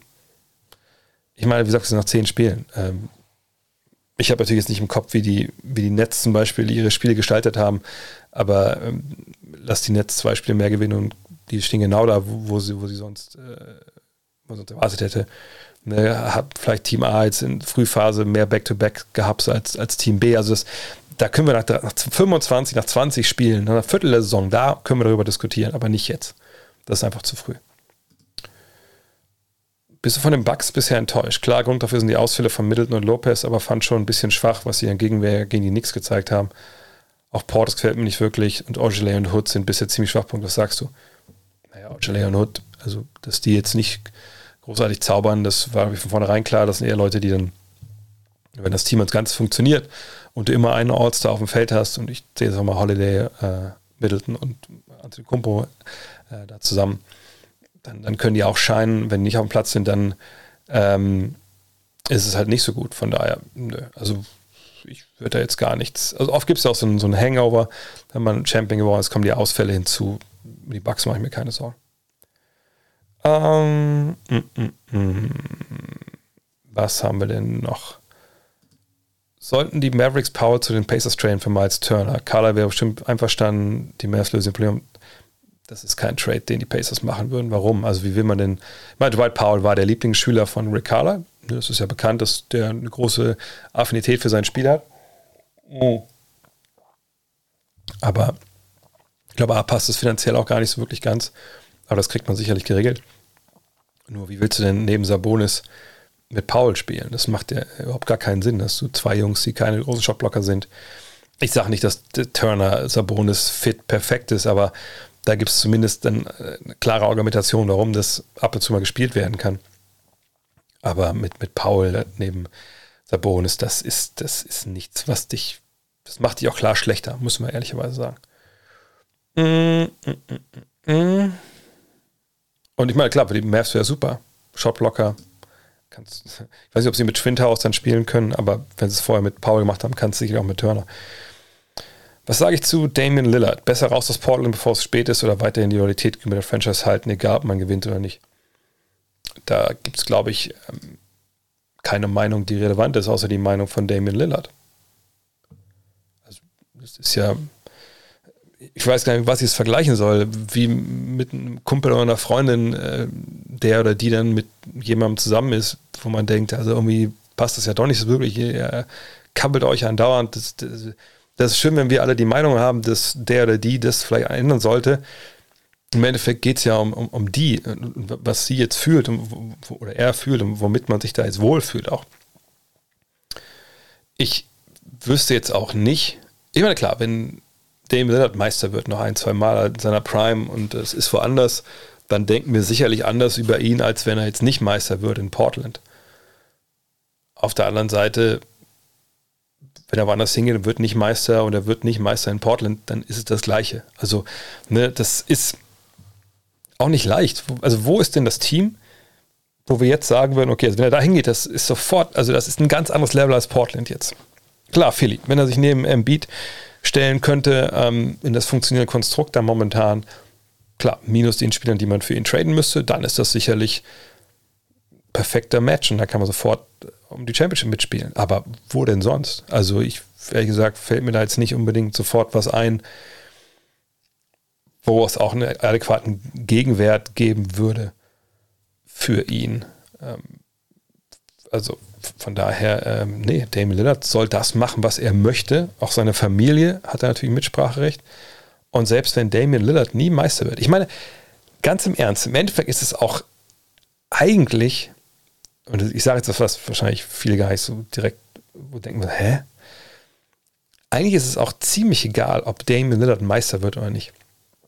Was meine ich damit?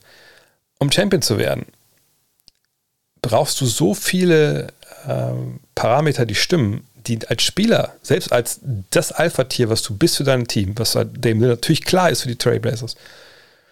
Es gibt so viele Dinge, die nicht in deiner Macht liegen wo du einfach Glück haben musst. Und egal was, was du machst, du wirst es nicht ändern können, du wirst es nicht erzwingen können. Also Verletzung ist natürlich ein großes Thema. So, aber das, klar, das hat, hat jeder das gleiche Problem. Ähm, Coaching. Ne? Kannst natürlich sagen, den Trainer möchte ich nicht, aber ne? und dann vor allem aber auch Front Office. Ne? Spieler dazu zu bekommen, die, die funktionieren, die gut zusammenpassen, in der Draft Glück zu haben, ja, coolen Trades einzustehen. Ich meine, Scotty Pippen wurde nicht von den Chicago Bulls gedraftet, sondern von Seattle Supersonics und dann gab es den Trade. Ähm, ne, Tony Kukoc. hat Jerry Krause damals äh, in Europa entdeckt und gesagt, nee, den holen wir. So hatte, hätte damals auch nicht jeder, äh, jeder GM gemacht. Ne? Und, und, oder Buyouts, ne? wenn sich ein Hochgeräter für dich entscheidet in der Buyout-Season, was ja auch nicht so viele super Hochgeräter sind, aber ne, könnte schon Spieler sein, die nochmal helfen. Da kannst du zwar anrufen, aber du weißt ja nicht, wer noch anruft. So. Und das sind so viele Geschichten, ähm, die du nicht beeinflussen kannst. Und willst du dann auf der Jagd nach irgendwas, was vielleicht auch dann wirklich gar nicht groß deine Sicht. Mal Dominic Wilkins, natürlich sagen Leute, großartiger Scorer, geiler Danker, aber Charles Barkley, einer der besten Power Forwards aller Zeiten, bester Rebounder vielleicht aller Zeiten für die Größe, die er hat. Ähm, aber war nicht Champion. Aber ist es ein Argument, was wir wirklich führen, wo man wirklich ähm, wo wir jetzt Köpfe zerbrechen drüber, ah, der war jetzt nicht Champion. Ne, klar, wenn, wenn, du gewonnen hast als, als, als Typ, der vor, vorangegangen ist, dann hat das was für sich, ja. Aber ne, die, die, dieser kleine Restschritt, den er dann vielleicht nicht macht, weil er war ja auch schon in den Conference Finals, er hat in den Playoffs-Serien gewonnen, ja, mit, mit absurden Buzzerbeatern. Wäre jetzt ein Titel für uns wirklich so eine krasse Steigerung seiner Wahrnehmung? Das glaube ich im Endeffekt äh, leider am Ende nicht. Mm, mm, mm. Trade von Brown und Simmons habe ich schon besprochen, auch gestern schon ein Triple Threat. Äh, was haben wir die noch? Äh, genug Top 75. Ist Nowitzki Top 25 All-Time? Ja, das kommt genau das gleiche wie das Spiel, was ich bei Top 75 auch gesagt habe. Ne? Was sind jetzt so unser, was sind so unsere Kriterien da jetzt für? Top 25. Ich, ich rufe mal nebenbei hier diese All-Time ja, ich es auf die All-Time-Scroll-Liste rauf, nicht weil ich denke, dass das so das, das, das, das Totschlag-Ding ist, aber da kann man natürlich immer relativ guten Überblick bekommen, ähm, wer in seiner Karriere jetzt wirklich geil war und, und wer vielleicht nicht. Und lass uns auch mal gleich mal hier NBA, ABA zusammennehmen, hier die linke Seite äh, und nicht ähm, jetzt das, wo nur die NBA dabei ist, weil dass die ABA-Punkte da fehlen, ist einfach auch, auch unzulässig, wenn wir sind und nicht mehr zeitgemäß. So, und dann sage ich mal, also wer vielleicht safe in der Top 25 dabei ist, ähm, ist natürlich Kareem hier vorne. Ähm, LeBron ist safe dabei, Kobe, 4 mit Nowitzki, äh, mit Jordan, 5 mit Chamberlain, ähm, 6 würde ich auch sagen mit Shaq, 7 mit Elijah One, 8 mit Robertson, 9 mit Duncan, Havlicek wahrscheinlich 10. Ähm ja, dann wird schon wahrscheinlich 11 Kevin Durant, ja. Aber gut, lass was mal hier. Also 11 sind dann natürlich noch die, die Jungs, die safe dabei sind, wie, wie Bird und Magic. Ähm ganz ehrlich, gucken wir noch mal vielleicht hier. Guck mal, bei den Assists nochmal in die Career. Ein bisschen schwer jetzt out of the blue, weil man natürlich auch nicht nur alles an Punkten Assists oder vielleicht Rebounds festmacht. Aber ich würde schon sagen, dass das Dirk Top 25 ist, wenn ich ehrlich bin. Weil für mich so diese Spieler aus den 60ern, jetzt aus, bis auf Bill Russell vielleicht, und eben Chamberlain, äh, die würde ich alle da rausnehmen, weil es aber anderer Basketball war und, und, Chamberlain war so eine Erscheinung, dass es sicherlich auch heutzutage noch funktionieren würde als Seven Footer mit der Athletik. Uh, Russell einfach hat elf Titel gewonnen, da, also da ist aber noch egal, ob er heute gut dabei wäre oder nicht. Ähm, Dirk mit dem, was er hat, ähm, dann äh, ja, Top 25 würde ich schon ganz klar sagen, ja. Äh, welche Optionen gibt es während des LA-Trips im Februar, um College-Spiele zu sehen? Und spielt wohl einmal, UCLA spielt wohl einmal zeitgleich mit den Lakers. Ich würde aber an deiner Stelle äh, bei ESPN.com schauen oder noch besser bei Ticketmaster.com äh, und würde einfach ähm, schauen, Basketball oder College Basketball. Ich würde aber die Unis eingeben. Äh, gibt es ja nicht nur UCLA, es gibt ja UC, ähm, Loyola Marymount, whatever ähm, einfach mal eingeben, ob die irgendwann spielen zu Hause in der Zeit und einfach da, dann Tickets kaufen und hinfahren. Ähm, natürlich doof, wenn es jetzt zeitgleich ist mit einem Spiel von den Lakers oder Clippers. Ähm, aber ja, die Ticketmaster, Tickets kaufen, hingehen, Spaß haben, ja. Äh, was haben wir denn noch? Ah, hier, das, danke, dass ihr nochmal verpackt habe hier mit den, mit, den, mit den Raiders, mit dem Wide Receiver, genau. Ja, echt bittere Geschichte. Was sage ich zur Resonanz auf die Triple Threat Show? Ähm, ist gut. Also, mh, hm, die Idee ist ja ähm, gewesen, dass wir damit eigentlich so ein bisschen den Startschuss ähm, machen wollten und auch zeigen wollten, dass wir das können, dass wir Five damals ne, ins Digitale verfrachten, dass es so eine Hybrid-Strategie gibt mit ein paar Heften im Jahr plus äh, digitaler Content, der dann auch aufs Heft einzahlt, etc. Hat nicht funktioniert, ist okay. Äh, aber irgendwie fand Julius, Jonathan und ich auch, dass eigentlich ganz gut gepackt hat, passt hat. Äh, wir machen das gerne und warum machen wir es nicht alleine einfach? Ne? Montagabends äh, ohne Geld. Hoffentlich auch mal mit Sponsoring. Das ist natürlich das Ziel, dass man es mal hinbekommt, weil da schon eine Menge Zeit dran hängt immer. Ähm, aber ähm, ja, jetzt machen wir es erstmal. Natürlich mit relativ kleinem Aufschlag äh, im Sinne von, klar, wir haben alle unsere Follower, versuchen die hinzusteuern. Aber es ist eine, eine Live-Sendung, da ist natürlich immer relativ schwer, alle hinzubekommen um 20 Uhr am Montagabend. Aber das ist ja eine Sendung, die auch hält, noch ein paar Tage oder eine ganze Woche sogar. Äh, man kann ja auch on Demand schauen. Ähm, von daher, ja, wir sind halt zufrieden mit. Ähm, ich bin jetzt auch nicht der große Algorithmus-Sklave, der jetzt immer denkt, okay, jetzt müssen wir das und das machen, damit es weitergeht. Ich, bei allem, was ich mache, sage ich immer, Content is King. So, es ist natürlich ein abgenudelter Satz, den auch viele Leute gar nicht mehr hören können, wenn sie aus den Medien kommen, aber das ist das, was ich eigentlich immer gesagt habe, egal ob es jetzt um, um Five ging, um, um das hier, äh, um Gut Next, um, um Hall of Game, etc. Wenn der Content gut ist, dann kriegst du im Internet auch, was du verdienst. Also bis zum gewissen Maße natürlich. Es gibt eine Menge Content Creator da draußen, da, wenn man da drauf denkt, ach krass, man hat ja eigentlich nur so wenig. Ähm, aber hat wahrscheinlich dann schon relativ viel ne, im Vergleich zu anderen. Aber da gibt es welche, die haben natürlich viel, viel mehr. Ähm, aber es ist egal. Egal, welches Thema es gibt. Es Basketball geht oder Fußball oder was weiß ich. Oder Gamer, Twitch, whatever. So, und ähm, natürlich muss man mal an einen Punkt kommen, wo man das dann auch rechtfertigen kann, dass man die Zeit da reinsteckt. Gar keine Frage. Ne? Ähm, also gerade wenn man eigentlich einen richtigen Job hat, oder naja, richtigen Job, ich meine, wir sind YouTuber, Podcaster und Journalisten. Das ist jetzt auch nicht so, dass wir äh, jeden Tag in irgendeine, ich meine, ich kenne das, ich habe am Band gestanden bei Volkswagen in der Lackiererei und habe da Unterbodenschutz mit, mit, mit, äh, mit einem Pinsel äh, vorne über gebeugt auf 8 cm Höhe mit 1,97 im Innenraum von einem Auto ver, äh, verstrichen, 80 Sekunden pro Karosse.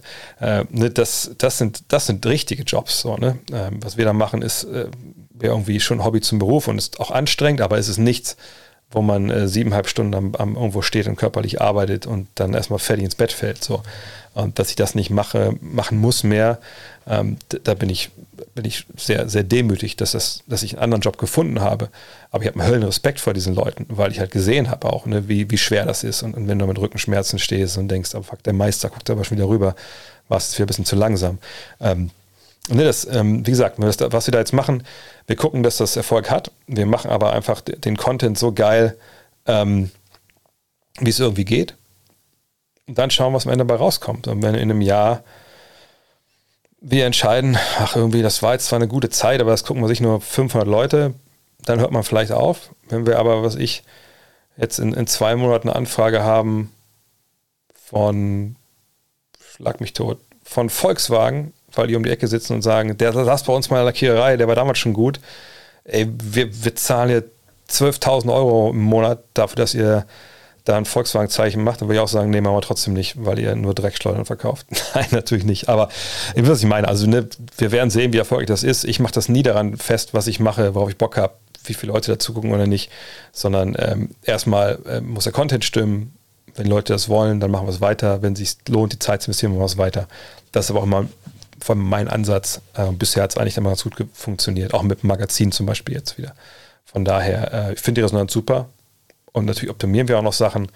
Wäre auch schlimm, wenn es jetzt schon optimal wäre. Ähm, wir geben da weiter Vollgas, klar. Oh, wieder, warum fliegen manche von diesen Dingern nicht so richtig rein? Das war's mit dem VW-Sponsor-Deal. Ist nicht so schlimm. Ist nicht so schlimm. Ich fahre auch keinen VW. Ähm, wie schätzt du Philly aktuell ein? Stehen ohne Simmons richtig gut da, dass sie einfach nur mal runtergezogen. Ich meine, in der Offensive muss man schon sagen, dass es besser läuft. Viel besser auch läuft. Da brauchen sie ihn nicht. Ich denke, so eine Aktion schweißt natürlich auch den Rest zusammen. Ewing Theory, Stichwort. Ähm, defensiv haben sie bisher gut weggesteckt, weil es offensiv einfach auch richtig gut läuft. Von daher, ich denke, er hat sich schon runtergezogen, einfach auch mit, ähm, mit dem ganzen Scheiß halt auch. So, und jetzt spielen sie befreit auf und das ist ja auch so ein Ding, ne? Wenn man, man kennt das vielleicht auch selber, wenn irgendwie es auf der Arbeit ist oder wirklich auch im Basketball oder im anderen Sport, im Mannschaftssport, irgendein Typ ne, benimmt sich daneben und denkt, er wäre der Größte. Ne, ich überspitze einfach jetzt mal. Sagt man, okay, komm, die zeigen was aber eigentlich auch noch. So, von daher, ja, super funktioniert. Grüße nach Leipzig. Heute ist die große Grüße-Show. Das will ich nicht vergessen. Ich habe mal einen Kumpel gehabt, der, der ist immer beim ZDF, aber damals hat er auch so beim ZDF Boxen, als die so diese ganzen auch Schwergewichtsfights und so, da gab dann, und der hat mir mal Karten besorgt äh, für den Fight, WM-Fight, Russland Shagayev gegen John Reese hieß er, glaube ich. Ne? Das war so ein Eliminator-Fight. Der Sieger hat dann gegen hier Valuyev gekämpft, der war auch da. Und dann, weiß nicht, hat er uns Tickets gegeben hier für dieses, wie heißt das, Burgwachter, Burgwächterkastell oder was in Düsseldorf. Und er sagt, ja, hier, ne, holt euch nach vorne an der Kasse ab und dann geht er da rein. So, und ich mit Kumpel da rein und wir dachten, wir sitzen irgendwo da auf der Tribüne irgendwie und dann haben wir die Plätze nicht gefunden, haben dann noch gefragt, so einen Ordner, wo wir eigentlich hin müssten. Und dann saßen wir einfach echt in Reihe 3 am Ring. Ich saß eben neben Doro Pesch, wer die noch kennt. Und äh, das Krasse war halt wirklich, ähm, dass dann, bevor das da losging, Rudi Zerne war der Moderator von dem Abend und der geht natürlich dann immer erstmal durch und labert mit den Leuten so ein bisschen, äh, bevor dann wirklich die Kameras angehen. Und er hat einen geilen Satz gesagt, an den ich mal denken muss, wenn Leute gegrüßt werden wollen. Weil natürlich Leute immer so am Winken, wenn er vorbeiging und so. Und er dann so, Schön, dass Sie das jetzt machen. Ich möchte eine Sache kurz sagen. Das mit dem Winken, das können Sie alles lachen lassen. Wir machen in zwei Monaten nochmal eine Sendung, da laden wir Sie alle wieder rein. Da zeigen wir nur Leute im Fernsehen, die winken. Da sind Sie gerne eingeladen. Und danach hat das keiner mehr gemacht. Fand, fand ich damals grandios. Sehr nice, dass du was für die Basketball-Löwen geschrieben hast. Ähm, ja, habe ich. Äh, habt ihr vielleicht gesehen, ich habe es ja auf allen, allen äh, sozialen Medien gepostet. Ähm, und wenn ihr länger schon im Kanal dabei seid, dann wisst ihr, dass ich vor wie lange ist es jetzt her? Sechs Monaten oder so, habe ich hier einen Pseudo-Livestream gemacht von einem Oberligaspiel, wo ich damals äh, zum ersten Mal gegen meinen guten Freund äh, Nikolas Grundmann gespielt habe. Und äh, Nico war damals auch dabei, haben wir beide haben das dann kommentiert, er kam dazu während der Übertragung, sage ich mal. Ähm, und äh, Nico arbeitet bei den äh, Basketball-Löwen Braunschweig und hatte mich dann gefragt, pass auf, Per äh, Günther kommt jetzt ja in, in, zu uns in die Halle, letztes Spiel, letzte Saison von Per Günther und hat gesagt, ähm, genau, das legendäre Video aus meiner Prime, ähm, und hat gesagt, ähm, pass auf, ne, der Per meinte irgendwie im Podcast, glaube ich, von den Kollegen von Abteilung Basketball, also ne, klar, in manchen Hallen, da wird es dann äh, vielleicht mal einen Blumenstrauß geben, äh, aber in der allermeisten vielleicht nur so einen Satz vielleicht im Stadionheft, zum Beispiel in Braunschweig, glaube ich, werden die nicht großartig, großartig feiern. Und die Braunschweig haben dann gesagt, nee, das, der Junge, das machen wir mal ganz anders und haben ihn dann, glaube ich, ich glaube, die haben die noch ein super teures Hotel gebucht, haben ihn dann abgeholt, irgendwie VIP-mäßig, so richtig krass aufgefahren für einen Auswärtsspieler und war auf dem Cover auch von der ähm, von einem Stadionheft auswärts. Und der Nico hat mich gefragt, man kann es nicht was schreiben Per, du habt ja auch eine gute, gute Beziehung mit eurem Podcast und so. Und dann habe ich da eine Seite gemacht. Ähm, äh, und äh, ja, war, war auch war, war komisch, weil ich dachte, wie fasse ich das alles zusammen? Ich wollte jetzt auch keinen ewig langen Text schreiben. Ähm, aber irgendwie fand ich dann doch, dass es im Nachhinein hat sich schon gut, gut gelesen, was ich da geschrieben habe. Von daher vielen Dank für das Lob. Oh, ja, Grüße ins Münster. Heute ist, heute ist die größte Grüße-Sendung. Aber Patra Kass kenne ich auch schon von anderen, anderen sozialen Netzwerken. Was sage ich zu Paul George? Paul George spielt ähm, überragend bisher, statistisch zumindest. Ähm, klar, die Clippers sind schwer reingekommen, aber jetzt läuft es ja ein bisschen besser. Ähm, die, wir haben es ja gestern auch besprochen, dass es so ein bisschen ähm, die Frage ist so, ist er wirklich so die erste Option des Meisterschaftsteams? Und das glaube ich halt nach wie vor nicht. Er legt tolle Zahlen auf. Er ist jemand, der auch in Abwesenheit von Kawhi Leonard den Laden ein bisschen schmeißen kann. Aber Paul George ist für mich immer so eine 1B-Option und nie äh, eine 1A. Aber es ist auch nicht, ist auch nicht schlimm. Ähm, ne, das äh, muss ja auch nicht jeder sein. Ähm, aber ich denke auch, dass er selber denkt, er wäre eine 1A-Option. Aber ist auch nicht schlimm. Das ist auch gut. Clemens Eichler, der Goat. Ja, gibt, äh, jeder hat seine Goats, aber Clemens Eichler war natürlich auf jeden Fall ein geiler, geiler Shooter. Stand beim Magazin. Ja, also ich habe euch klar vielleicht ein bisschen mitnehmen, heute noch darüber getweetet. Ich mache es relativ schnell jetzt hier, weil da, glaube ich, die meisten nicht da so diese Insider hier Dinger brauchen und erwarten. Also, The Mac, wir haben ja diese Start, Start Next Aktion, ne, da sind wir schon weit übers Ziel hinausgeschossen. Wir haben jetzt ja auch seit kurzer Zeit gotnextmac.de freigeschaltet, unsere eigene Website. Und natürlich kann man immer noch über die Start Next-Geschichte ähm, Abos akquirieren und kaufen. Man kann aber natürlich über gutnextmac.de Abos kaufen und über gutnextmac.de wäre es uns sogar lieber, weil wir dann nicht ähm, die Gebühren zahlen müssen äh, für ähm, Start Next, aber vor allem auch für den ähm, Dienstleister, sag ich mal, von Gutnext, der so, äh, von Start Next, die dann das Geld bei euch einziehen und dann an uns überweisen. So. Und ähm, wir sind momentan bei 2844, waren es glaube ich, für nur 47, eins von beiden äh, Abos. 3000 wären äh, das absolut geilste. Äh, wir haben letztens auch positive Nachrichten bekommen von der Druckerei. Ähm, denn äh, wir haben jetzt eine Druckerei, die äh, echt sich total, total kümmern und, und geil. Wir haben zwei in der engeren Auswahl zum Schluss. Und die einen, da hatte ich jetzt schon letztens sogar gezeigt, ich weiß gar nicht, ich zeig's mal hier. Ich habe es nicht gezeigt, glaube ich. Also sie haben verschiedene Bücher geschickt, so, äh, so ein bisschen um zu gucken, wie das halt aussieht. Das ist einmal so ein fettes Kochbuch. Auch ein schönes Kochbuch, muss ich sagen. Konnte ich auch behalten. Meine Frau schon verdonnert, ein paar Sachen für zu kochen.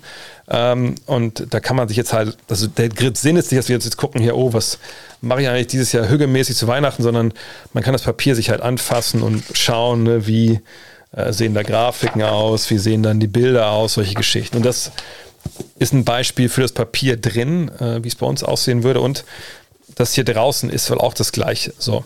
Ähm, und äh, das war das Beispiel dafür. Das andere Beispiel war dieses fette Teil, was eigentlich nur so eine äh, Preisliste ist. Aber der Umschlag hier wäre halt das Papier, was wir äh, brauchen. Und ähm, wir haben gesagt, ja, das Film ist total geil, das ist genauso haben wir uns das vorgestellt. Ähm, die Reverse, dieses französische Vor äh, Bild ist so ein bisschen, bisschen äh, also gröber im Sinn, dass die Textur ein bisschen anders ist. Ich komme jetzt voll hier ins Papier, äh, nerdige. Aber das ist eigentlich auch okay. Ähm, und jetzt, was die jetzt machen, die Druckerei, ähm, zumindest die eine erstmal, die holen uns halt, machen uns halt Dummies, also Weiß-Dummies, also quasi schon so, wie das Heft dann aussieht, nur mit weißen Seiten. Und da bin ich extrem gespannt, wie sich dann anfühlt und so. Und dann entscheiden wir uns halt natürlich für die eine oder andere Druckerei. Wir haben auch jetzt einen Vertriebslager gefunden, der sich da auskennt mit Verschicken etc. Und gute Nachricht für alle aus Österreich und der Schweiz. Der hat jetzt Zahlen genannt, die weit unter dem liegen, was wir eigentlich dachten, was Porto kostet. Aber deswegen holt man natürlich dann Profis an Bord, die sich auskennen. Und da hoffen wir, dass wir die Woche das auch jetzt ähm, ähm, finalisieren, dass wir auch wirklich dann sagen können, genau, dass wir Österreich dann auch ne, klar fahren. Ich habe jetzt nicht ganz im Kopf, was heute die Zahlen waren, aber normal, zum Beispiel bei der Post wären wie 7 Euro. Und das wäre ja Blödsinn, wenn jetzt einer eine, wenn er 50 Euro für vier Ausgaben bezahlt und dann 7 Euro Porto jeweils. Das ist ja auch erschreckend viel. Ähm, aber das ist jetzt ist, ist eine Ecke weniger, wenn das alles so stimmt, was der Mann uns sagt. Aber der Mann ist ein absoluter Profi. Wir glauben das dem. Und wenn wir es mit dem auch eintüten können, dass die auch alles verschicken, dann können wir auch am Ende der Woche dann auch auf jeden Fall ähm, da Vollzug melden. Und dann geht's los. Ja, und jetzt, wie gesagt, wir sind noch nebenbei zum Gucken, äh, dass wir die Themen finalisieren. Also das Thema Goats wird ja das erste, die erste Ausgabe sein. Und das äh, wird jetzt nicht unbedingt eine großartige Goat-Diskussion sein im Sinne von MJ gegen LeBron oder so, sondern dieses Thema kann man ja sehr, sehr weit aufziehen. Also ich würde mich schon sehr wundern, wenn er nicht auch ein, ein European Goat dabei wäre, ein, äh, weiblicher Goat. Dass man auch auf ganz andere Be äh, Bereiche. Heute habe ich schon eine coole, äh, eine coole äh, Idee gelesen, fand ich total gut von, von Ole, der meinte, ey, die besten fiktiven Basketballspieler, also Basketballspieler aus Filmen oder so. Also Teen Wolf zum Beispiel. Ne, äh, oder was ich das Basketballspiel von The Office. Also welche Spieler da, Scouting Reports darüber etc. Sowas halt. Ne? Also da wir echt jetzt richtig viele supergeile Ideen und da sind wir jetzt dran, das so zumindest die schon mal zu fixieren, die so die großen Themen werden. Und ähm, die hauen wir dann mit dem Cover, wenn das fertig ist. Es gibt schon eine erste Version, da war jetzt aber weder die Grafik noch ich total zufrieden. Da machen wir noch ein bisschen weiter. Ähm, das steht wir online und dann könnt ihr auch dann äh, ab hoffentlich dann nächste, übernächste Woche auch einzeln die erste Ausgabe vorbestellen. Wenn ihr jetzt denkt, Abo ist vielleicht ein bisschen zu früh, machen wir erstmal äh, Dejan Bodiroga, ist natürlich eine, wäre eine geile Wahl auf jeden Fall. Ähm, naja, und wie gesagt, dann hoffen wir das auch, dass wir die erste Ausgabe dann vorbestellen, äh, freischalten können und so. Dass, da hoffen wir uns auch eine Menge von, weil, glaube ich, nicht jeder Bock auf ein Abo hat, weil er denkt, Alter, die Typen, wer weiß, was sie mit der Kohle machen. So. Äh, die Defensive Pace ist auch eine Katastrophe, oder? Ja, geht bestimmt besser. Ich glaube, so können wir es erstmal zusammenfassen. Aber auch die müssen sie erstmal finden. War es ein Fehler von Durant, die Warriors zu verlassen? Jetzt muss er sich mit Irving und Harden herumschlagen und bei den Warriors hat er alles, um Jahre erfolgreich zu sein. Für mich unverständlich. Ja, aber hatte er denn andersrum? Ich muss ja fragen, was war denn sein, ähm, was war denn wirklich sein Ziel? Also sein Ziel waren ja, glaube ich, nicht nur Meisterschaften. Genau, die Nummer eins. Er wollte die Nummer eins sein. Er wollte ein Team haben für sich. Und ich glaube, niemand sagt momentan, ja, müssen wir erstmal gucken. Jackie Moon wäre auch so ein Fall. Müssen wir mal gucken, wer sind jetzt die Nets eigentlich Hardens Team oder Durants Team? Oder Irvings Team, wenn er dabei ist? Ich glaube, das ist relativ klar.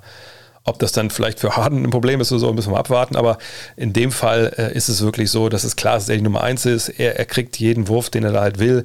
Äh, er hat aber auch Hilfe. Äh, ja. Und er hat nicht das Drama, das er da halt mit, mit Raymond Green zum Beispiel hat. Und er kriegt immer vorgehalten, dass er wieder hingewechselt ist, um sich einen Ring abzuholen. Auf der anderen Seite ist die Situation für meinen Brief jetzt nicht unbedingt großartig anders als damals, aber das ist ein anderes Thema.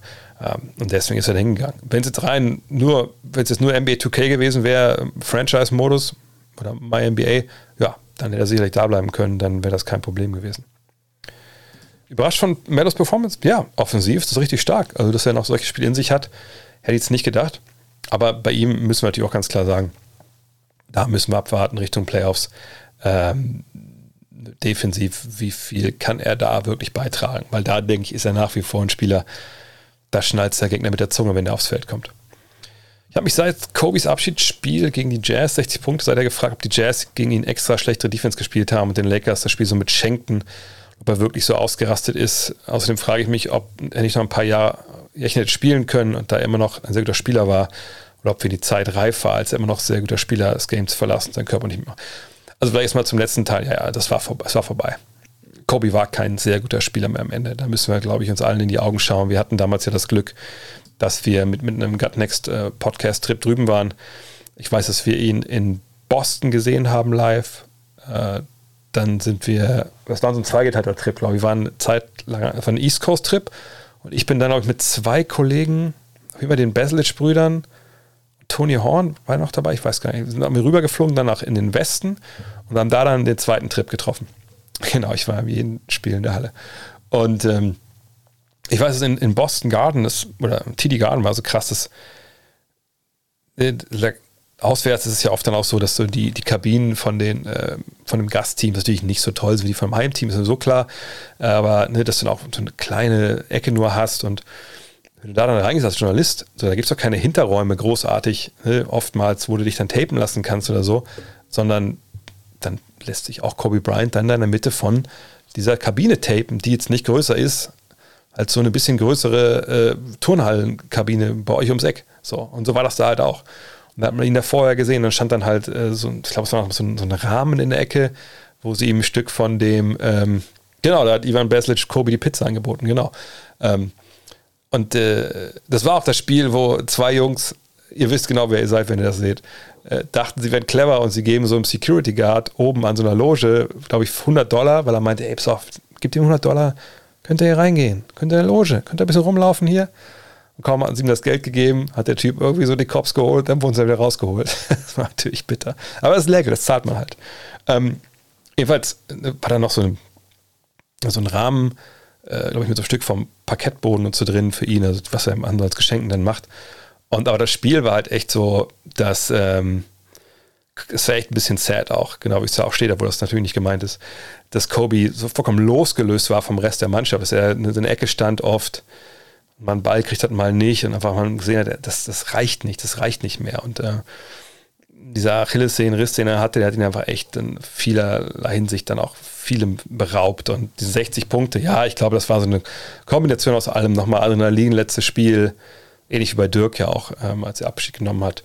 Ähm, und dann die ähm, Kollegen aus äh, Utah jetzt ja auch nicht mit der letzten Konsequenz, denke ich. Aber dass bei Kobe Zeit war zu gehen, Ähm, das, das war klar. Ähm, was mit dem 3-Minuten-Stream los war, ja, ich sag mal so, äh, vielleicht kurz äh, zur Erklärung. Heute sagt Bücher gepackt den ganzen Tag, Podcast weiter produziert, ähm, äh, mit, den, mit zwei fünf, vierjährigen Mädels zum Reiten gefahren, was noch das stressigste von allen war. Was habe ich noch gemacht? Ich weiß schon alles gar nicht mehr. Ja, Buch, Rechnung geschrieben. Es war einfach heute, heute stressig, stressig und dann komme ich auch durcheinander mit meinen Livestreams irgendwann. Ähm, ähm, die Sixers spielen echt stark, ja. Glaubst du, wenn man für Simmons einen guten Playmaker bekommt, der für sich selbst andere kreieren kann, dann kann man im Titel mitspielen? Ja, gut, aber das kann man natürlich über jedes Team sagen. So, also jedes Team, was oben drin steht, wenn die auch keinen guten Point Guard haben, der für andere kreiert und für sich selber und die kriegen einen, also die wahrscheinlich Mitteltitelfavorit. Ähm, Kandidat. Favorit ist ein bisschen schwierig, glaube ich, in, in Philly, weil dann müsste derjenige, der kommt, also schon Abo All-Star sein. Ich denke, den das sagt ja auch Maury. Maury sagt ja, wir bauen Difference Maker. Und Difference Maker übersetzt sich halt mit Abo All-Star. Aber ob sie den bekommen, ich finde es nicht so schlimm. Nein, nicht Schiete eineinhalb Stunden verpasst. Kannst du alles bei YouTube angucken danach oder im Podcast natürlich auch. Wie kann es sein, dass Geschichten wie die im Robert Sava erst Jahre später rauskommen oder jetzt jetzt rauskommt? Ich weiß nicht, wo du arbeitest oder wo du zur Schule gehst. Ähm, es ist ja nun mal oft so, dass äh, es Leute gibt, die im beruflichen Umfeld ja ziemlich carte blanche haben, also die einfach machen können, was sie wollen, aus welchen Gründen auch immer, weil sie in der Position sind, äh, wo sie nach unten treten können oder ihnen, wie im Fall von, von Robert Zaba, einfach der Laden gehört. So.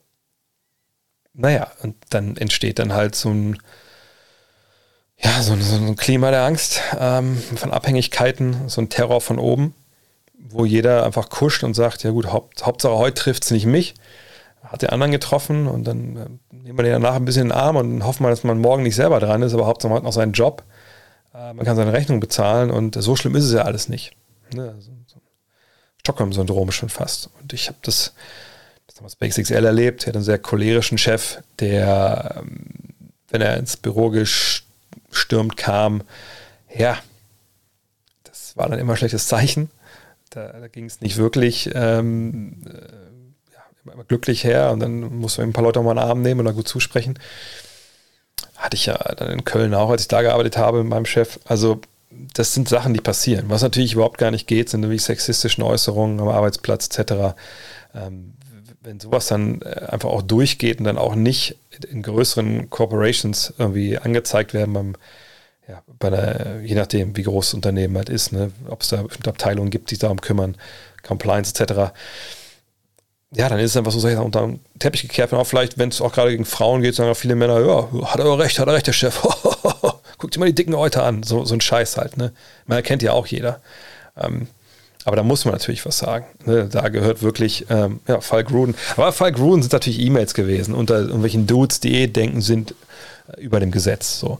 Ähm, aber das ist auch so ein Punkt, ne, dass man natürlich äh, in solchen Situationen immer Zivilcourage zeigen sollte und auch soll und auch muss irgendwo.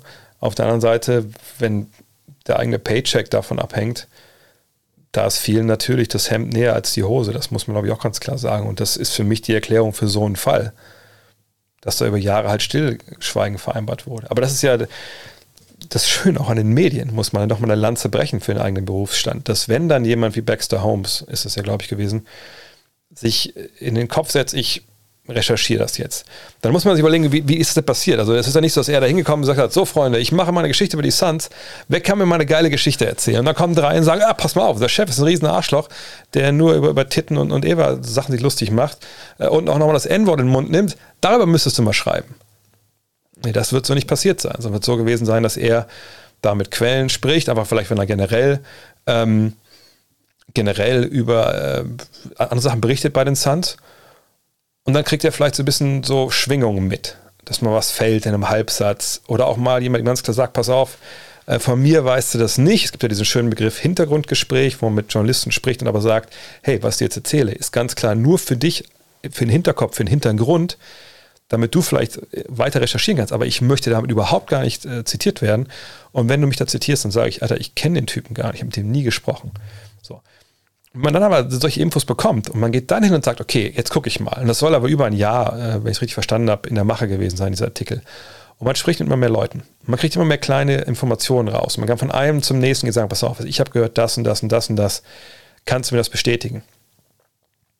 Und er vielleicht auch weiß, dass derjenige das bestätigen kann.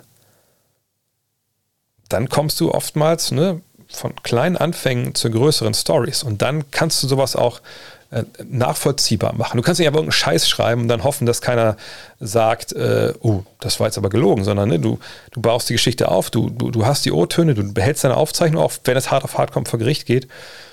Und dann kannst du das halt auch äh, alles belegen. Und so wird er es gemacht haben, bin ich mir hundertprozentig sicher. Ähm, und deswegen ist die Story jetzt herausgekommen, weil über Jahre Leute einfach gesagt haben, mich betrifft es ja nicht. Äh, oder ist auch, auch so gar nicht so schlimm. So. Ähm, und jetzt kommt es raus und das ist genau richtig und das ist gut. Wenn man nicht gerade Greg Popovich heißt, wie viel Mitsprache hat man als Coach bei Trades? Unterschiedlich. Es gibt natürlich ähm, Spieler, die durchaus, äh, Trainer durchaus da auch viel mit, äh, mit reinreden können. Andere haben natürlich dann weniger Mitspracherecht. Das ist immer, immer auf an, ein bisschen wie das jeweilige Front Office oder auch die ganze Führungsstruktur ähm, organisiert ist. Äh, bei den Knicks früher, als James Dolan noch äh, viel Mitspracherecht hatte oder haben wollte, da gingen sicherlich auch mal, ein paar Trades vom Owner aus. So, ne? Bei einer seriösen Franchise wie bei den Spurs ist dann eine ziemlich, wahrscheinlich auch eine ziemlich äh, Gemeinschaftsproduktion, GM, Trainerstab. Aber das kann man jetzt so komplett, äh, komplett pauschal für alle Franchises nicht sagen.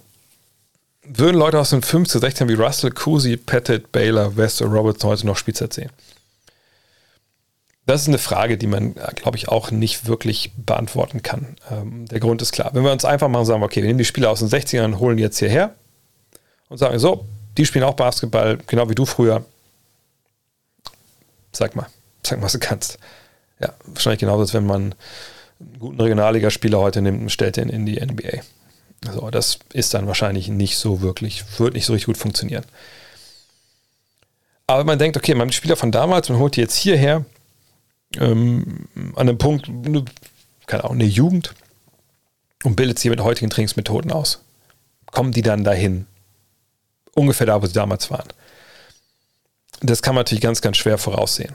Ähm, ich meine, gerade Bob Pettit, der natürlich ein eher kleinerer Spieler war, wenn ich mich erinnere, äh, auf einer größeren Position, wo heute, oder heute wird er wieder kleiner, vielleicht ist er auch jetzt wieder eine Renaissance für einen wie ihn, aber ne, der jetzt auch nicht die nicht gar nicht werfen konnte und so von, von der Dreierlinie da äh, müsste man sich schon fragen, funktioniert das? Elgin Baylor, wenn man sich mal denkt, ne, dass die Stories mal waren, ja, der hat so die Hangtime in die NBA so ein bisschen äh, reingebracht auch und so. Ja, okay, dann sieht man so die Highlights, die wenigen, die es gibt und denkt so, Alter, Hangtime, äh, da hat man Dank geschafft. Also es ist schwierig. Ich würde eher sagen, die hätten es total schwer heutzutage, aber es sagt, wer weiß, wie die, wenn sie jung sind heute, für die sich dann entwickeln. Kommt es vor, dass Teams Angebote für Spieler abgeben, die Restricted Free Agents sind und nur um den Preis des aktuellen Team in die Höhe zu treiben. Ja, ich glaube, jetzt nur macht man es wahrscheinlich nicht, weil da gibt es ja die Gefahr, dass einfach dann der, der, Spieler Ja sagt und man hat den auf einmal für das Geld. Also irgendwie muss es ja schon so in die Richtung passen. Aber sicherlich gibt es da manchmal äh, Gedanken, die dann äh, da mitspielen. Aber ich glaube in der Regel auch nicht, weil gerade wenn man natürlich auch selber das Geld am Salary Cap einsetzen will für einen anderen Spieler, wenn man das Angebot angegeben hat für einen Restricted Free Agent, dauert es ja dann ein paar Tage, bis das geklärt ist, ob er jetzt zu einem kommt oder nicht. Und in der Zeit ist aber dieser, dieser Cap Space für dich ja weg. Von daher muss da schon viel zusammenpassen. Ähm, mm, mm, mm, Prognose für die Top 6 im Westen. Naja, das machen wir jetzt noch nicht. Da, da habe ich auch mal keinen Bock, da alle drei Wochen da was Neues zu sagen. Die Mavs stehen ja oben auf jeden Fall wegen dem Spielplan. Das, glaube ich, sollte man schon sagen. Wird Cat in Minnesota bleiben? Er hat noch lange Vertrag. Läuft scheiße gerade. Ähm, aber ähm, solange die nicht traden, ist er da, ja. 90er All-Stars in der Prime, wer ist aktueller All-Stars in der Prime, wer gewinnt? Schwierig. In den 90ern gab es natürlich nicht so viele super All-Stars, äh, die den Dreier getroffen haben. Reggie fällt da natürlich da ein als allererster, aber ähm, es ist ein bisschen, bisschen schwierig. Äh, ich würde mich klar heutzutage für die, für die Prime All-Stars entscheiden, weil ähm, allein jemand wie Kevin Durant, ich wüsste jetzt nicht, also sagen wir, okay, klar, den verteidigt Pippen. So, Pippen hat den dann. Ja, Pippen war 2,1 Meter, eins, ey, 2,3 Meter. Drei. Der Kollege ist 2,11 Meter, elf, also mindestens. Ähm, ne, Refs ist auch eine Frage, ne? spielen wir mit Handchecking, spielen wir ohne Handchecking. Vielleicht machen wir in der Best of Seven Serie einfach einen Coin-Toss und ein, ein Spiel, spielen wir Handchecking, ein Spiel nicht. Aber selbst da, ich meine, ist denn für LeBron das so unglaublich schwierig, wenn die, die 90er Handchecken? So, ähm, kann Larry Bird, wer überhaupt in den 90er All-Stars dabei? Wahrscheinlich nicht, ne?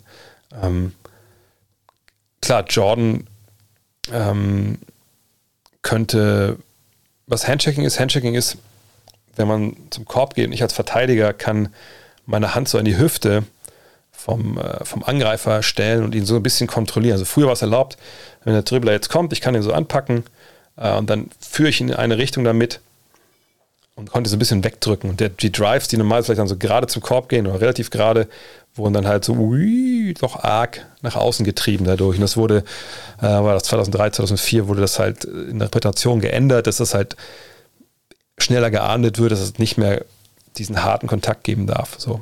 Und äh, das ist Handchecking. Von daher, ich glaube, die heutigen Orts werden gewinnen, weil die alle werfen können. Ähm, de facto, ähm, die Athletik hat einen unglaublichen Fortschritt gemacht. Und wir haben oft immer, glaube ich, wir machen den Fehler, dass wir, glaube ich, so dann äh, natürlich vor allem Jordan und Malone so ein bisschen sehen, das sind die 90er-Athleten. Aber viele von den 90er-Athleten sahen eben nicht so aus wie die beiden und gerade im Vergleich zu heute. Und selbst wenn wir sagen, ja, aber guck mal, dann, äh, dann packen wir aber da äh, One hin. Ja, Elijah würde sicherlich würde das gut machen, aber würde er jetzt Embiid so krass wegdominieren? Äh, genau, Pippen ist mittlerweile 50, klar hat er keine Chance. nee, ich würde auf die heutigen, heutigen setzen, so wer mir das tut. Aber es wäre auch schlimm, wenn äh, sich in 20 Jahren, oder 30 Jahren müssen wir jetzt ja sogar schon sagen, in 30 Jahren in, in so einem Spiel wie Basketball es da keine Weiterentwicklung geben würde. Natürlich auch vor allem auf dem allerhöchsten Level. Das müssen wir, glaube ich, ganz klar sagen. Ähm, Wenn es bei den Warriors weiter so gut läuft, werden Kuminga und Moody die Saison kaum Einsatzzeit bekommen, um sich weiterzuentwickeln. G-League schön und gut, aber ist das nicht ein verschenktes Jahr für zwei hohe First-Round-Picks, sowohl für die Spieler als auch für die Warriors? Ich würde sogar auch James Wiseman mit dazu nehmen, äh, wo wir auch nicht wissen, wie viel der da spielt dann dieses Jahr. Ja, und dann ist halt die Frage: Trade oder G-League entwickeln und dann gucken, wie es nächstes Jahr wird.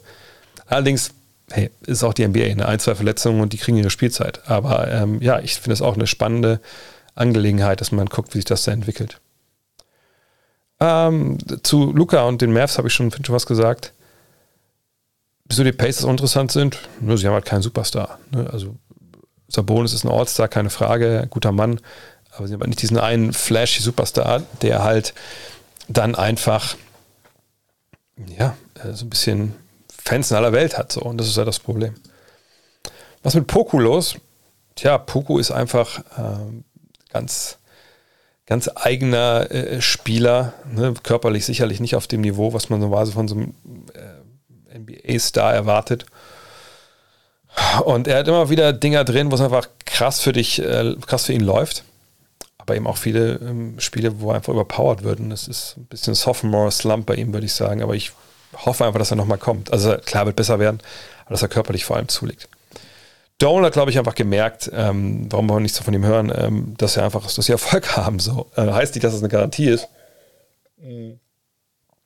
dass James Dolan jetzt da für immer und ewig äh, den Mund hält, sich nicht einmischt.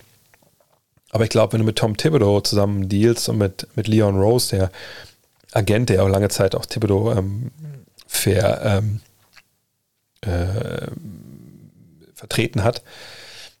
Das sind beides starke Charaktere. Und wenn du die holst, als James Dolan dein Schiff halt zu steuern, dann äh, wirst du in den Gesprächen mit denen auch klar, glaube ich, eine Ansage bekommen haben. Pass mal auf, mein Freund, wir wissen aber auch, was du hier stellenweise so treibst. In dem Moment, wo du hier die Schnauze aufreißt und hinter unserem Rücken irgendeinen Trade einfädelst, dann sind wir aber schnell mal hier weg und dann musst du mal abwarten, wie, wie deine Franchise dann im Dreck liegt. Von daher denke ich, es läuft gut. Er hat zwei gute Leute da vorne äh, mit dabei, nicht zu, ganz zu schweigen von World Wide West zum Beispiel auch, ähm, der auch da mitwirkt. Von daher, ich denke, dass er genau weiß, dass man da lieber ein bisschen ruhiger ist. Und der Erfolg gibt ihm ja auch recht in dem Fall. Kannst du mal was zu Shaqs Defense sagen? Man hört ja eigentlich fast nie etwas darüber und Defense ist ja auf den großen Positionen, vor allem bei den Finals Runs, wichtig. Ja, er war natürlich jemand, der angreifbar war. Wenn es um Pick and Roll ging, ne, aus dem Dribbler rauszugehen, das verteidigen, das war nicht so Shaqs Sache. War jetzt auch nicht der brutalste Shotblocker, aber ich meine, er war halt Shaq so. Und selbst als Fat Shaq, wenn er in der Zone stand, das war schon ein Wort. Ne? Da konntest du nicht einfach sagen, ist mir egal, da geht es mal vorbei, mal ein Korbleger. Nee, nee, nee. Und er hat ja auch sich selber gebrüstet damit. Gibt ein schönes Zitat äh, von ihm, wo Allen Iverson sagt halt so, hier, Allen Iverson war der Einzige, vielleicht auch Gary Payton, die immer wieder in die Zone gekommen sind. Und ich habe immer geguckt, wenn ein Kleiner in die Zone kam, dass ich ihn einmal umgehauen habe und die kam immer wieder zurück. So, also von daher, defensiv war das schon gut, nicht auf absolut ein Top-Niveau, aber er war ein Ringbeschützer, er war jemand, der sich eingeschüchtert hat, hat aber heutzutage würde ich gerne sehen, so gerade mit diesen Dreiern aus dem Dribbling. Ne? Er war ja jemand, der so für Eis gemacht war, also für das Absinken da aus dem Pick and Roll, äh, für Drop Defense. Ähm ich denke, heute wird er defensiv ein bisschen was draufpacken müssen. Ähm, schlimmste Stadion in der NBA in Sachen Größe etc. Hm. Gute Frage. Also lange Zeit war der Madison Square Garden so die, die Pissbude der Liga. Also wirklich so die Henry, äh, die Wilhelm Dopatka Halle der NBA.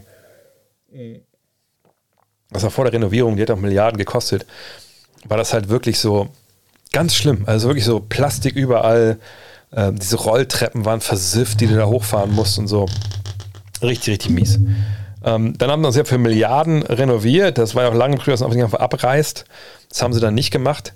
Ähm, glaube ich, wie viele Milliarden haben die reingesteckt? Was, drei oder vier oder anderthalb? Ich weiß gar nicht mehr genau. Und ähm, seitdem ist es super da. Perfektes Ding, richtig geil. Äh, mit diesen Gondolas, die darüber hängen, diese Bridges und so, ist halt Wahnsinn. Also, wenn ihr nochmal da seid, ihr kauft euch ein billigen Ticket, ihr sitzt quasi dann äh, auf ihr sitzt quasi auf einem schwebenden Block über dem letzten Block. Das ist einfach unfassbar. Da sind auch die Presseplätze, deswegen weiß ich das leider relativ genau.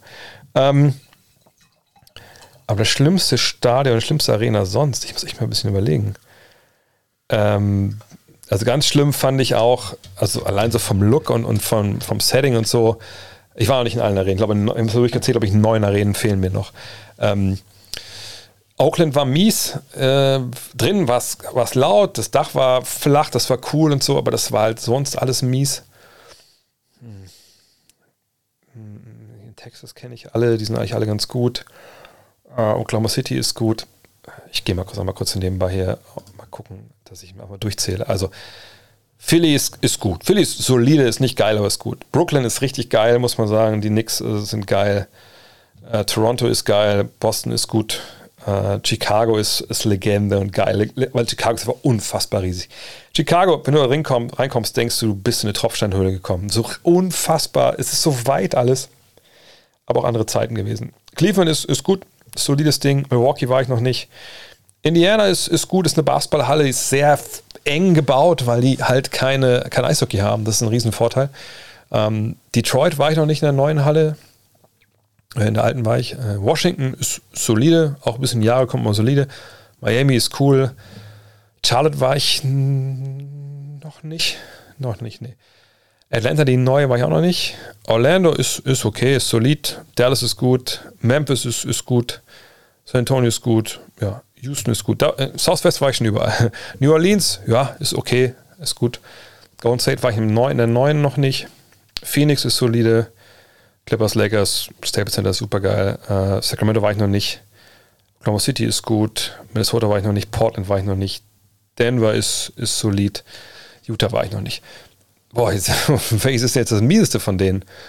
Hm. Ich würde mich vielleicht so ein bisschen, äh, also nicht alleine so für die Halle jetzt an sich, aus dem Setting entscheiden. Und dann wäre ich wahrscheinlich bei Philly, weil Philly ist auf so einem Parkplatz vor der Stadt mittlerweile sind die meisten Arenen wirklich Downtown mit so drumherum noch Restaurants und so. Und Philly drin ist, ist okay, aber auch jetzt nicht wirklich geil. Von daher würde ich wahrscheinlich Philly sagen. Aber das ist, das ist schon also ein Meckern auf hohem Niveau auf jeden Fall. Ähm, findest du die Noten gut gewählt von NBA2K-Machern? Ich verfolge noch nicht lange die NBA, aber zum Beispiel hat Korkmaz einen ziemlich starken Dreierwert bei 2K, hat aber einfach eine schwache Note für seinen Dreier. Also Terrence Mann eigentlich ein recht starker Dreierwerfer, hat aber schlechte Bewertung. Terrence Mann ist ein guter Dreierwerfer, da muss ich nochmal gucken. Weil klar, Terrence Mann, wir haben alle äh, im Kopf, dass er vergangenes Jahr diese, diese riesige Spiel gegen Utah hatte. Aber Terrence Mann hat, ja doch, 35% im ersten Jahr, 41 gemacht im zweiten, 34,5 im dritten. So. Aber, kann ich mal kurz äh, teilen. Hier kann ich die Macher schon verstehen, weil dass diese Quote hier bei, ja, bei 1 Versuchen, das möchten wir erstmal bestätigt sehen, ne? dass man auch mit höherem Volumen dann so gut trifft. Und wir sehen hier, das besteht sich dieses Jahr nicht, also nicht, nicht auf, dieser, auf diesem Niveau. Ähm, und ähm, ich weiß, äh, wie das die Kollegen machen. Ich war ja schon zweimal, hatte ich das Glück, ähm, da zu sein in, in, wie heißt es? Fuck, vergesse schon wieder. Novato. Das ist nördlich von, von San Francisco. Da sind die Studios zum alten ähm, äh, Flugplatz. Wir können hier nochmal kurz auf Korkmaz zeigen. Ähm, und wir sehen natürlich hier die Dreierquote und sehen, was die Up and Down ist. Jetzt also wieder ab. Sie gucken, also die, die Macher gucken ja nicht nur auf die Zahlen, absolut Dreierquote. Sie gucken natürlich, ich glaube, die arbeiten sogar mit Synergy zusammen, also gucken natürlich auch eine Catch and Shoot, äh, Pässe, frei sein, nicht frei sein. Das kann man natürlich alles nicht komplett ab, abbilden, aber die gucken schon ein bisschen genauer hin. Und wenn sie dann mal aber auch merken, dass es dann irgendwie dann doch mal rechts und links eine Ungenauigkeit gibt, dann wird sie auch während der Saison angepasst. Von daher ähm, würde ich da jetzt äh, nicht sagen, dass sie da keinen guten Job machen. Es ist halt eine Heiden, Heidenarbeit, auch gerade so von einem Jahr zum nächsten in der Saison anzupassen, wenn dann Sachen auf einmal besser laufen. Ähm, von daher, äh, ich finde es gut, wie sie es machen. Mm, mm, mm, Nehmen wir an, den Golden Warriors behalten ihre Form und sind zum Jahreswechsel oben in der Tabelle. WW? Wie wahrscheinlich? Wie siehst du die Eingliederung von Clay? Denkst du, Kerr wird das funktionierende Team aufbrechen, dann einen nicht spielfitten Clay? Also Clay Thomas wird nicht zurückkommen, wenn er nicht spielfit ist. Also da muss natürlich eingebaut werden, aber dann macht man das. Ähm, und dann ist es gut. Und das, da mache ich mir keine Sorgen wäre Cousins eine Option auf, bei den Lakers. War er nicht schon bei den Lakers? Er bringt Shooting und etwas Playmaking auf der 5. Aber eben auch keine Defense und das ist nicht stabil. Und wie fit ist er überhaupt jetzt? Also, das äh, natürlich kann eine Option sein, wenn irgendwo dritter Center gesucht wird. Suchen die jetzt wahrscheinlich eher nicht. Ähm, die letzten Jahre haben wir ihn genau in der Rolle eigentlich auch gesehen. Hat er auch nichts Entscheidendes gebracht. Von daher, nee, das würde ich nicht, ähm, würde ich nicht befürworten wollen, wenn ich gesagt warum als Fan der Wölfe nicht auch Fan der Timberwolves? Weil ich bei den Minnesota Timberwolves nicht, mit Basketball angefangen habe und nicht in Minnesota geboren wurde. Deswegen. Ähm, ah, da, da, da, was haben wir denn noch hier? Viele Diskussionen jetzt hier natürlich auch über die, äh, über die Hall of Fame, sehe ich hier. War die Pace in den 80ern nicht total hoch? Manchmal komme ich ein bisschen durcheinander mit meinen. Ähm, mit meinen Jahren. Äh, ich meine aber, dass sie in den 80ern relativ niedrig war, in den 70ern relativ hoch. Äh, ich schaue mal kurz einfach mal in die 80er, äh, sagen wir mal, mal 85, 86 die Saison. Ähm, gehen wir mal wild auf ein paar Teams. Gehen wir zu den Celtics. Eine Pace von 101. War damit 16. Oh, habe ich vielleicht doch dann meine Pace ein bisschen durcheinander. Aber heute ist die Pace bei 95. Ja, dann waren in den 80ern die Pace total hoch und dann war es in den 90ern total niedrig. Also eins von beiden. Sag, da komme ich mal ein bisschen durcheinander mit diesen Zahlen. Äh, andererseits, vielleicht habe ich auch gerade einfach das falsche Team erwischt. Warte mal kurz. Gucken wir mal die Sixers. 1986, wie haben die die Pace gehabt? 100. Ja, doch, nee, da muss man schon sagen, da war, lag ich eben gerade falsch. Guter Spot, Limpy. Da waren in den 80ern auf jeden Fall die, äh, die Pace höher. Was die Jazz schaffen können, ich denke, die können in die Finals kommen. Ähm, allerdings ist es halt, so wie wir gestern auch gesagt haben, ne, sie brauchen natürlich Leute, die den Wurf treffen können außerhalb von Donald Mitchell. Mhm. Und vor allem brauchen sie defensiv ähm, Flügelverteidiger, die es eben nicht dann äh, immer geschlagen werden, dass Gobert aushelfen muss und dann geht der Ball zum freien Dreierschützen. Was ich über die Knicks denke, gute Saison, machen aber letztes Jahr aufgehört haben. Ähm, aber noch ein bisschen zu früh, um da jetzt endgültig da vielleicht auch krasse Verbesserung zu sehen. Ich denke, ähm, Kemba Walker ist ein up and down auch gerade. Aber das sind gute, gute Geschichten, die da gerade machen. Deswegen, also ne, in New York kein Wunder, dass Dolan nichts sagt. Denkst du mal, Cal Fultz hat eine Zukunft bei den Magic mit Anthony Sachs und Hampton ist man ja schon recht gut besetzt. Auf der Punker-Position sind auf jeden Fall ähm, gut besetzt. Da wird es sicherlich eine Entscheidung geben. Allerdings kann sich heute hier heutzutage auch in der NBA mit äh, zwei Pongers auf dem Feld stehen. Das sind auch nicht so kleine Spieler, glaube ich jetzt zumindest nicht alle. Ähm, ja, muss man mal abwarten. Erstmal muss ich zurückkommen und, und muss funktionieren. Das ist erstmal die große Frage. Ähm, mm, mm, mm. was haben wir denn noch? Äh, ist Janis' Wurf jetzt real? Nein. Also, es ist, nicht real good, wenn wir es so sagen wollen. Chris Paul auch nie irgendwas gewonnen und jahrelang mit den Clippers nicht in die Western Conference Finals geschafft. Wieso diskutiert niemand, ob er in die Hall of Fame sollte im Vergleich zu Kamala Anthony? Regelmäßig versagt, verstehe auch nicht, wie man ihn als Gewinnertyp bezeichnen kann. Ähm, ja, vergangenes Jahr war in den Finals zum Beispiel, hat er ähm, auch als zweitbester Spieler seines Teams ähm, dann geschafft. Er ist natürlich ein Sonderfall an der Grenze, wo man sagen muss, gut, ne, ist er jetzt derjenige, der es nicht geschafft hat in, in die Conference Finals mit seinem Team oder in die Finals. Und da würde ich sagen, nein. Also wenn man, es gibt ja diesen, diese eine Geschichte, die man auch bei LeBron, glaube ich, wenn man äh, da äh, mal beleuchten, wie die Karriere eigentlich gelaufen ist.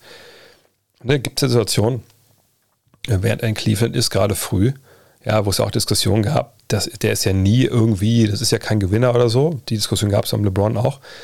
Ähm, dass man mal drauf gucken muss, okay, also schauen wir uns einfach mal die, die Playoff-Partien äh, an. Die, die, ne, also welche Playoff-Partie, äh, Serie hätte er denn äh, gewinnen müssen, die er verloren hat mit seiner Mannschaft?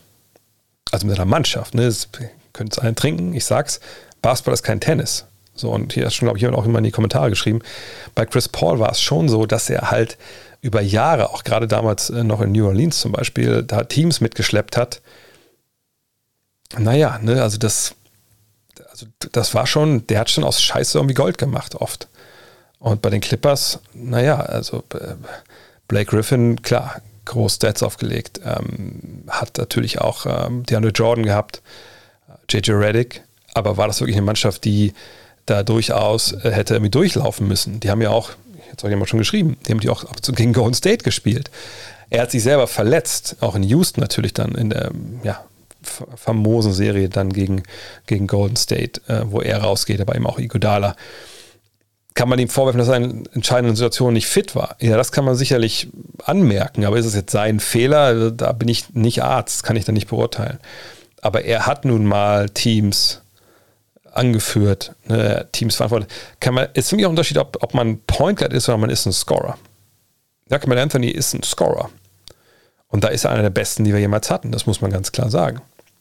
Das würde ihn wahrscheinlich auch in den Augen von vielen direkt für die Call of Fame qualifizieren. Ich habe es auch für erklärt, wie ich das sehe intern. Ähm, auch Chris Paul würde ich jetzt nicht unbedingt an die Seite stellen wollen von, von Magic und, und, und Stockton, auch wenn Stockton keinen Titel gewonnen hat. Aber Stockton wahrscheinlich schon eher. Da, also die Stufe würde ich ihn schon stellen wollen. Ähm, aber ähm, ne, klar, er hat nicht gewonnen. Aber da kommt es immer auf Kontext an. Und er hat dann auch nicht, das ist auch wichtig für mich in, in solchen äh, Begriffen, ne, er hat nicht einen Trade erzwungen. Und auch ein krasses What-If, wenn er damals zu den Lakers kommt mit Kobe.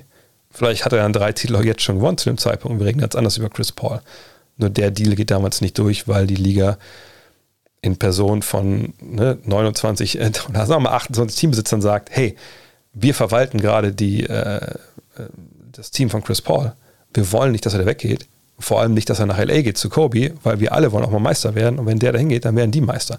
So, also ähm, das ist halt, äh, man muss immer auf den Kontext schauen. Und ähm, wie gesagt, Paul hat keinen Trade weg von der Mannschaft äh, forciert hin zu einer Mannschaft, die zu der er auch als Free Agent hätte geben, gehen können nach New York. Man, er hat mit einem Trade die Mannschaft, wo er hin wollte unbedingt und nicht noch ein paar Monate warten konnte, klar geschwächt damals in New York.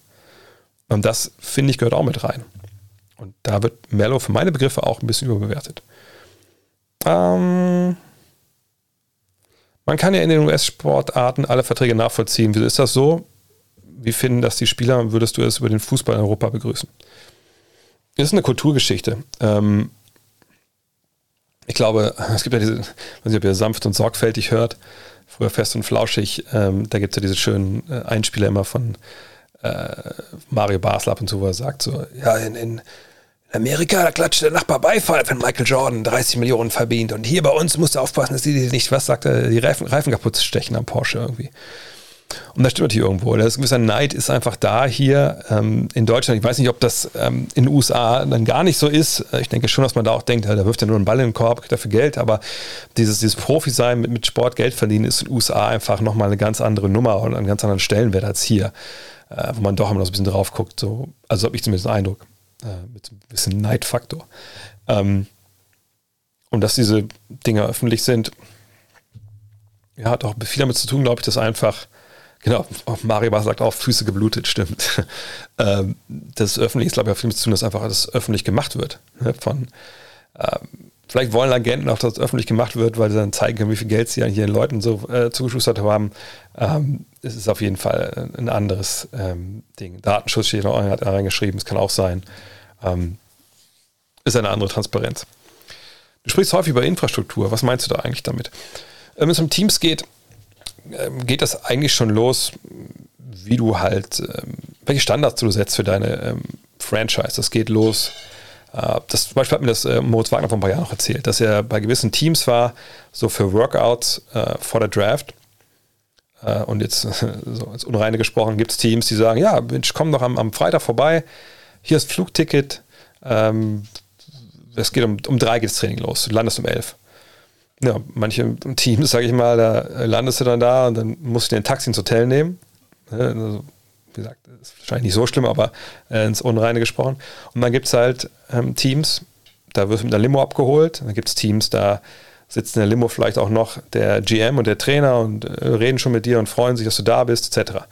Ähm, das ist schon mal so ein Ding. Dann gibt es Sachen, oder du kommst, ne, bleiben wir mal bei dem Beispiel, du bist da jetzt einfach als potenzieller Rookie und noch gar nicht unter Vertrag und du kommst in die Trainingsanlage, ja, stellen dir dir Klamotten? Was für Klamotten stellen dir die? Ne? Also wie wirst du da behandelt? Ähm, und dann gibt es natürlich dann in der Saison ähm, Sachen wie, okay, wie organisieren wir eigentlich den kompletten Trainingsablauf etc.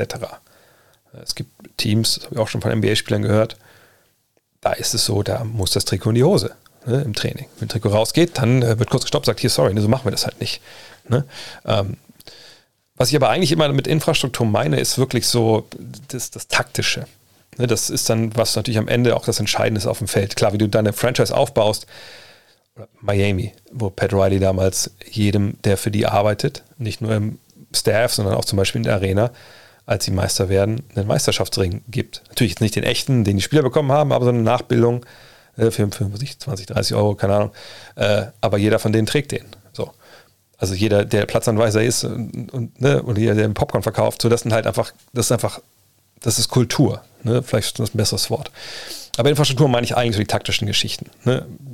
Ich verweise immer gerne auf diese Coaching-Klinik, die es auch bei YouTube gibt, von äh, Greg Popovich in Berlin, von der FIBA, ähm, wo man mich, glaube ich, gar nicht sieht, aber die erste Frage, die ich da stelle, die, die ist äh, von mir, so über Charakter von Spielern, was man ändern kann, etc. Ähm, und damals nimmt, nimmt, nehmen ja er und, und seine Assistant Coaches Messina und, und Boylan quasi uns ein bisschen mit in, wie sie sowas aufbauen auch. Und dann am nächsten Tag war ja noch so eine impromptu Trainingseinheit mit den, mit den Spurs, wo wir dabei sein durften.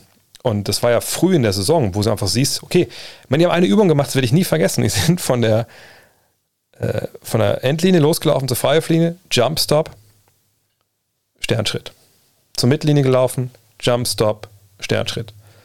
Freiwurflinie, Jump. Also eine Übung aus, aus den Minis. So, und ne, er hat dann auch gesagt nochmal, ja, wir fangen immer wieder bei Null an. Jedes Jahr fangen wir bei Null an, weil das unser Weg ist. Und äh, ach super, da war jemand bei der Klinik dabei. Ja, ich habe auch, ich habe aus ihm kein Foto, aber ich habe aus ihm nochmal gesprochen. Er war diese, diese äh, Schlange hinterm Korb und habe noch mit ihm über die Finals gesprochen gegen Miami. Aber ein anderes Thema. Jedenfalls, und äh, genau, wie man halt Training aufbaut. Ne, wie man äh, dann während der Saison auch mit Spielern umgeht, wie man das Training, individuelle Training für die Spieler zusammenschraubt vor den Partien. Ne. Es gibt halt wirklich Clubs, da ist das mehr oder weniger beliebig. Ne? Ich meine, Doc Rivers ist bekannt dafür, dass er natürlich ein großartiger Kommunikator ist, Ubuntu etc., aber dass die zum Beispiel bei den Clippers einfach irgendwann mal gar nicht mehr trainiert haben. So, die haben sich mehr oder weniger zum, zum Werfen getroffen, ein bisschen Video und dann abends ging der Ball hoch. So, es gibt Teams, die planen wirklich genauestens durch, wenn du zum Beispiel Auswärtsspiele hast. Der erste Bus fährt, was ich, drei Stunden äh, vor Spielbeginn in die Halle. Da sitzen dann halt so Rookies drin, Jungs, die nicht viel spielen. die dann mit Assistant Coaches arbeiten, ne, ihre halbe Stunde, Stunde und wirklich in Schwitzen kommen, Vollgas geben müssen, weil die müssen ja auch fit bleiben. Wie willst du sonst fit bleiben? Du kannst ja nicht im, äh, im Hotel irgendwie aufs, auf Ergometer setzen. Und dann aber nicht einfach nur sagen, komm, wir rennen jetzt hier Sideline-Sprints, sondern sagen, okay, heute arbeiten wir an dem, morgen arbeiten wir an dem. Was sind die Fortschritte? Wie developen wir dein Spiel? Wie entwickeln wir das? Und da gibt es Franchise, wo du sagst, ja, wer ist im ersten Bus? Du, du, du, ja, nimmt mal ruhig Schuhe mit. Da liegen ein paar Bälle, könnt ihr machen, was ihr wollt. Sowas halt. Ne? Und Rebound tun ja dann die Jungs, die da arbeiten für euch. Und, und wenn du aber dieses, das alles organisierst und, und, und wirklich keine Sekunde verschwendest und dann auch noch taktisch eben ein Konzept hast, was du von, von Grund auf aufbaust und nicht so ein Trainer bist, es gab schon Coaches in der NBA, die trugen den Spitznamen äh, Play a Day. Also jedes, jeden Tag gab es ein neues Play. Aber heute ein neues Play, hier 5 gegen 0 aufstellen, zack, zack, zack, spielen wir heute Abend. So. Ne? Da gibt es aber sehr welche, die einfach wirklich das ist wirklich alles durchdenken, wo du spielst, du auch weiterentwickelst mit Ausstiegen etc. Und das meine ich mit Infrastruktur. Ziemlich lange Antwort, sorry. Miles Kawhi kann noch einen Titel mit den Clippers holen, habe Angst, dass seine Prime nicht mehr so lange dauert nach seiner Verletzung. Ja, die dürfte jetzt auch schon so am Ende seiner Prime sein, klar. Ähm, es, es, kommt alles darauf an, wie fit, glaube ich, er und, und Paul George sind. Hm. Ob dieser Kader drumherum noch besser verbessert werden kann das ist, ist schwierig. Also ich würde heute, wenn du mich heute fragst, äh, Leben hängt davon ab, ja oder nein, du musst richtig liegen, holt er noch einen Titel, würde ich sagen, eher nein. Mhm. Eine Hauptgründe der Bubble Championship war die Defense. Danach haben die Lakers starke Verteidiger ziehen lassen. Äh, Green, McGee, Caruso, Bradley zwischendurch, KCP, doch Kuzma. Hat man den Titel in den falschen Weg eingeschlagen, das Team zu verändern, statt zusammenzuhalten. Defense wurde von Jahr zu Jahr schlechter. Ja gut, McGee ist jetzt kein guter Verteidiger in dem Sinne, der dann Defense ändert. Das ist ein Rollenspieler für die Spot-Minuten, die er bekommt und er hat das sicherlich gut gemacht, aber auch genauso gut oftmals und einfach, da stand er halt falsch. Caruso gebe ich dir recht. Bradley, Bradley ist auch wieder jetzt da, oder habe ich das, ja, ne? also Bradley ist auch, macht auch keinen Unterschied mehr, wenn er ehrlich ist. Bradley ist eher so wie Caruso. KCP, ja, Kusma, genau, das, die beiden, die sind schon, äh, die tun schon weh. Aber das sind so genau die Lücken im Kader, denke ich, die man dann adressieren kann, wenn es Richtung Buyout geht. Ähm, und da würde ich jetzt noch nicht sagen, dass das ausschlaggebend ist, zumal man ja auch ein bisschen mehr auf diese körperliche Wucht und Offensive gesetzt hat. Ähm, von daher, ähm, Defense muss besser werden auf jeden Fall, aber ist, glaube ich, nicht nur personell bedingt. Auch die Ausfälle haben natürlich schwer gewogen, auch gerade vergangenes Jahr von Anthony Davis lange. Wenn man sich Litters Dreiquote ansieht, fällt auch auf, dass er erst einmal seiner über 40% getroffen hat. Ist er wirklich so ein guter Schütze? In der Wahrnehmung scheint er immer kurz hinter Curry als bester Shooter der Liga genannt zu werden. Na gut, wie definieren wir jetzt ähm, Dreierschütze? Das ist ja schon, das, der Begriff an sich ist ja schon einer, der so nicht zulässig ist, wenn wir ehrlich sind. Es gibt unfassbare Dreierschützen aus dem Catch and Shoot. Also ich stehe irgendwo, ich kriege einen Pass, klack, Money. So. Ähm, und äh, dann gibt es Dreierschützen, die aus dem Dribbling viel machen. Und die, die ich gerade genannt habe, ähm, ich schreibe schon nicht mehr, Volumen und Schwierigkeit sind krass, also die ich gerade genannt habe, äh, also diese geilen Catch-and-Shoot-Typen, sagen wir mal äh, Duncan Robinson. Duncan Robinson ist wahnsinnig guter Dreischütze. Vielleicht der beste momentan in der Liga. Ähm, aber wir sagen, okay, danke, pass auf, jetzt wir ändern mal die Taktik. Du machst nicht so Handoffs mit Bam Adebayo oder, oder stehst einfach irgendwie nach so ähm, Screens, wo du in die Ecke fadest, äh, kriegst du den Pass und bist dann frei, sondern du machst es mal aus dem Pick and Roll, nimmst du Dreier. Dann garantiere ich euch, dass, dass, dass das keine gute Quote wird bei ihm, weil er nicht dieses Spiel hat. Ist das heißt, dass er ein schlechterer Schütze ist? Nee, eigentlich nicht, aber die Situation, in der er seine Dreier nimmt, ist es halt, es ist halt nicht sein Spiel. Wenn wir jetzt bei Dame Lillard sagen würden, Dame, pass auf, das war jetzt über die Jahre, ne, da hast du aber auch ziemlich viel Last getragen. Wir wollen das mal ein bisschen, ein bisschen ändern bei dir stell dich mal in die Ecke, du kriegst den Ball und du schießt. Dann denke ich, wenn jemand hat, der da freispielt, dann ist seine Quote danach wahrscheinlich auch über 40 Prozent. Ähm, aber das ist nun mal nicht das, was, ähm, was man äh, ja, natürlich von ihm möchte, weil er halt jemand ist, der diese schwierigen Dreier nehmen kann, eben auch trifft. Ähm, von daher, ja, also er, er hat nicht 40 Prozent, aber die, man muss aufschlüsseln. Es geht aber NBA.com, NBA.com slash stats.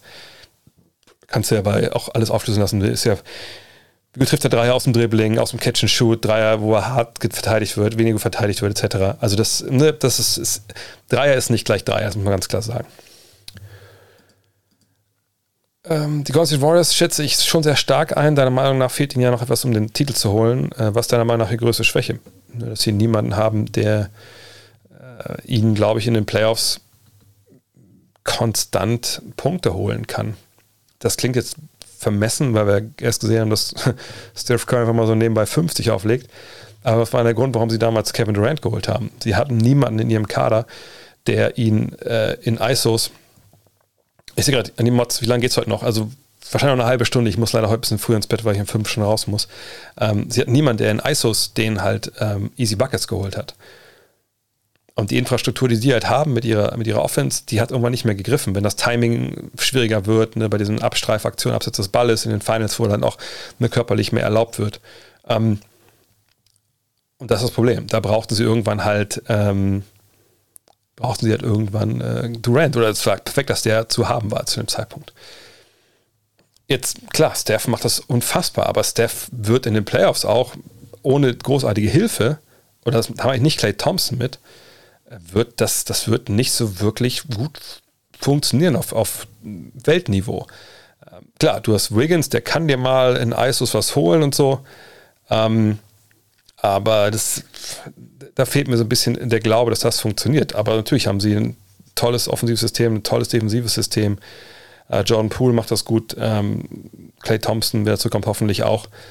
Aber wie wer ist derjenige, der die, die Punkte 1 gegen 1 holt? Und das sieht man halt, haben wir letztes Jahr auch gesehen, wie Durant, wie überragend das, das halt lief und wie schwer es dann für Leute ist, die, ähm, ähm, die halt dann, wie gesagt, über so eine Höchstschwierigkeitswürfe kommen.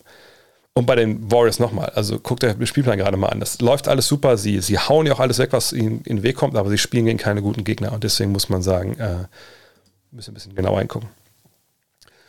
Die Folge Hall of Game. Ich hoffe, dass ich morgen jetzt nicht total müde bin. Das ist auch ein Grund, warum ich morgen echt jetzt, halt viel schlafen will, äh, wenn ich um fünf da raus muss. Weil Hall of Game, ich glaube, ich muss erklären, was so lange dauert. Hall of Game ist abgedreht, schon zwei Folgen. Ich erkläre jetzt nicht, weil ich spoilere nicht, wer Folge 1 ist. Habe ich schon gespoilert, kann auch sein. Wenn ich es gespoilert habe, schreibt mal rein, dann kann ich frei reden. Wenn ihr es nicht wisst, dann, dann spoilere ich nicht nochmal.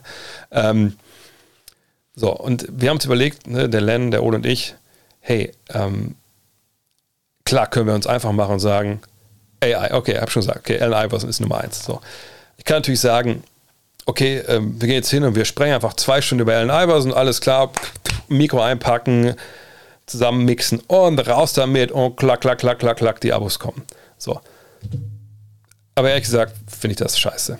Also nicht, dass das Format an sich scheiße sind. Ich mache ja bei God Next auch viel so, aber ich glaube, gerade wenn man über so eine ähm, historische Figuren redet und sich auch wirklich auch sagt, ey, nee, das muss jetzt aber auch, das, das soll ähm, ausufernd sein, das soll gut sein. Und es ist natürlich auch History und es verbindet natürlich auch viele emotionale Momente, die man vielleicht mit dem jeweiligen hatte, mit dem Spieler. Auch gerade bei jemandem wie AI, der haben wir nicht umsonst als Nummer 1 ausgesucht.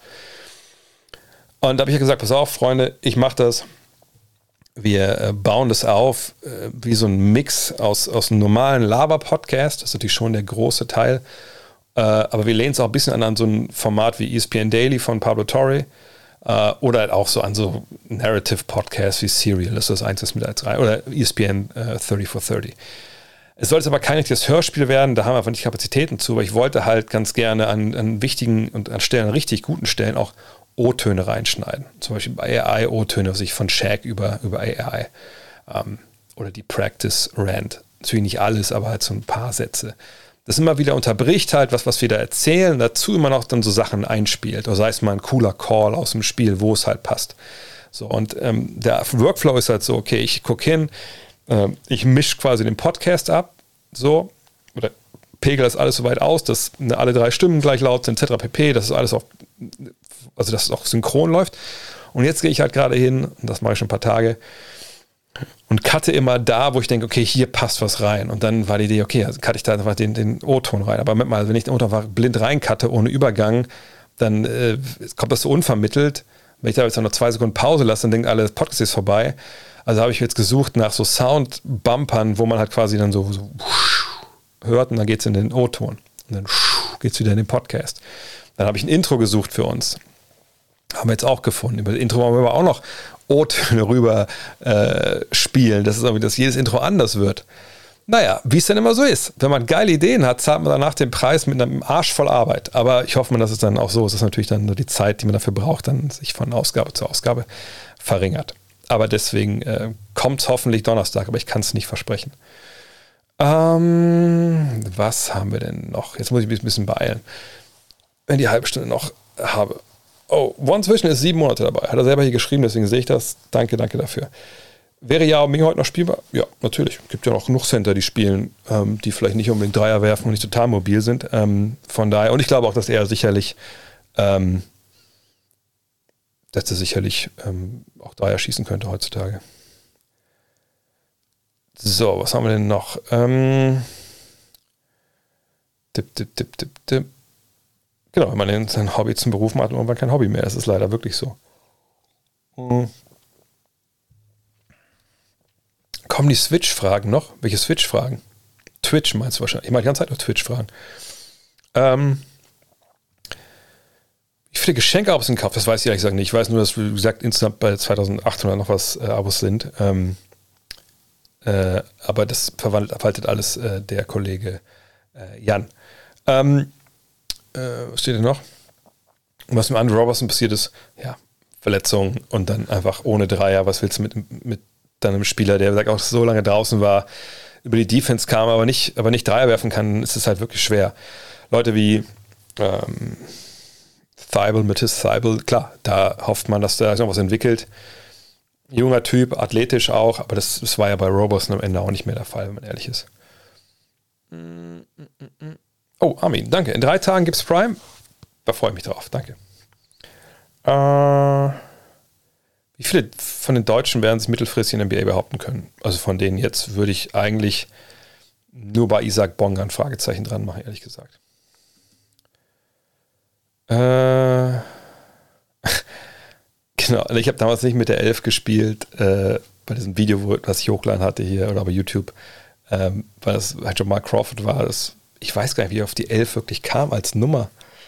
Ähm, gibt es, ich, ich glaube, zwei Klassiker, also wie nur die Nummer 11 übrig war damals so im Jugendbasketball und ich war neu und dann habe ich halt einfach ähm, die behalten.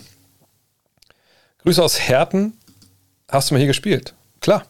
Herten, äh, Regionalliga 1999, 2000. Ähm, und äh, damals war Herten immer geil. Ich glaube, es war das Jahr, wo zum ersten Mal, genau, es war das Jahr, wo zum ersten Mal ähm, Ausländer komplett freigegeben waren ähm, in der NRW Regionalliga und das, das gab es geile Games. Ähm, wir hatten auch zwei Amis, weiß ich noch. Herten, ähm, habe ich auch in der zweiten Liga gespielt. Äh, Fester Frank Lavun, will ich nicht vergessen, das war damals im Schalenheft, das war so ein, war ein krasser Danker. Also, der war gar nicht so groß, oder drei, vielleicht haben wir da eins. Äh, und habe gleichzeitig am Bergwerk gearbeitet und dann gab es irgendwie, äh, Gott bin ich alt, und dann gab es so ein Video, äh, so ein Foto in dem Stadionheft, so ein schwarz-weiß, wie er so einen Grubenhelm aufhatte, einen Basketball, hat er dann in der Grube irgendwie auf den Finger gespinnt. Das war ein geiler Typ, Gerrit Terdenge, ja, also da kenne ich mich, kenne mich aus. Wie hoch ich gespielt habe, ich habe drei Jahre zweite Liga gespielt, aber es ist schon länger her.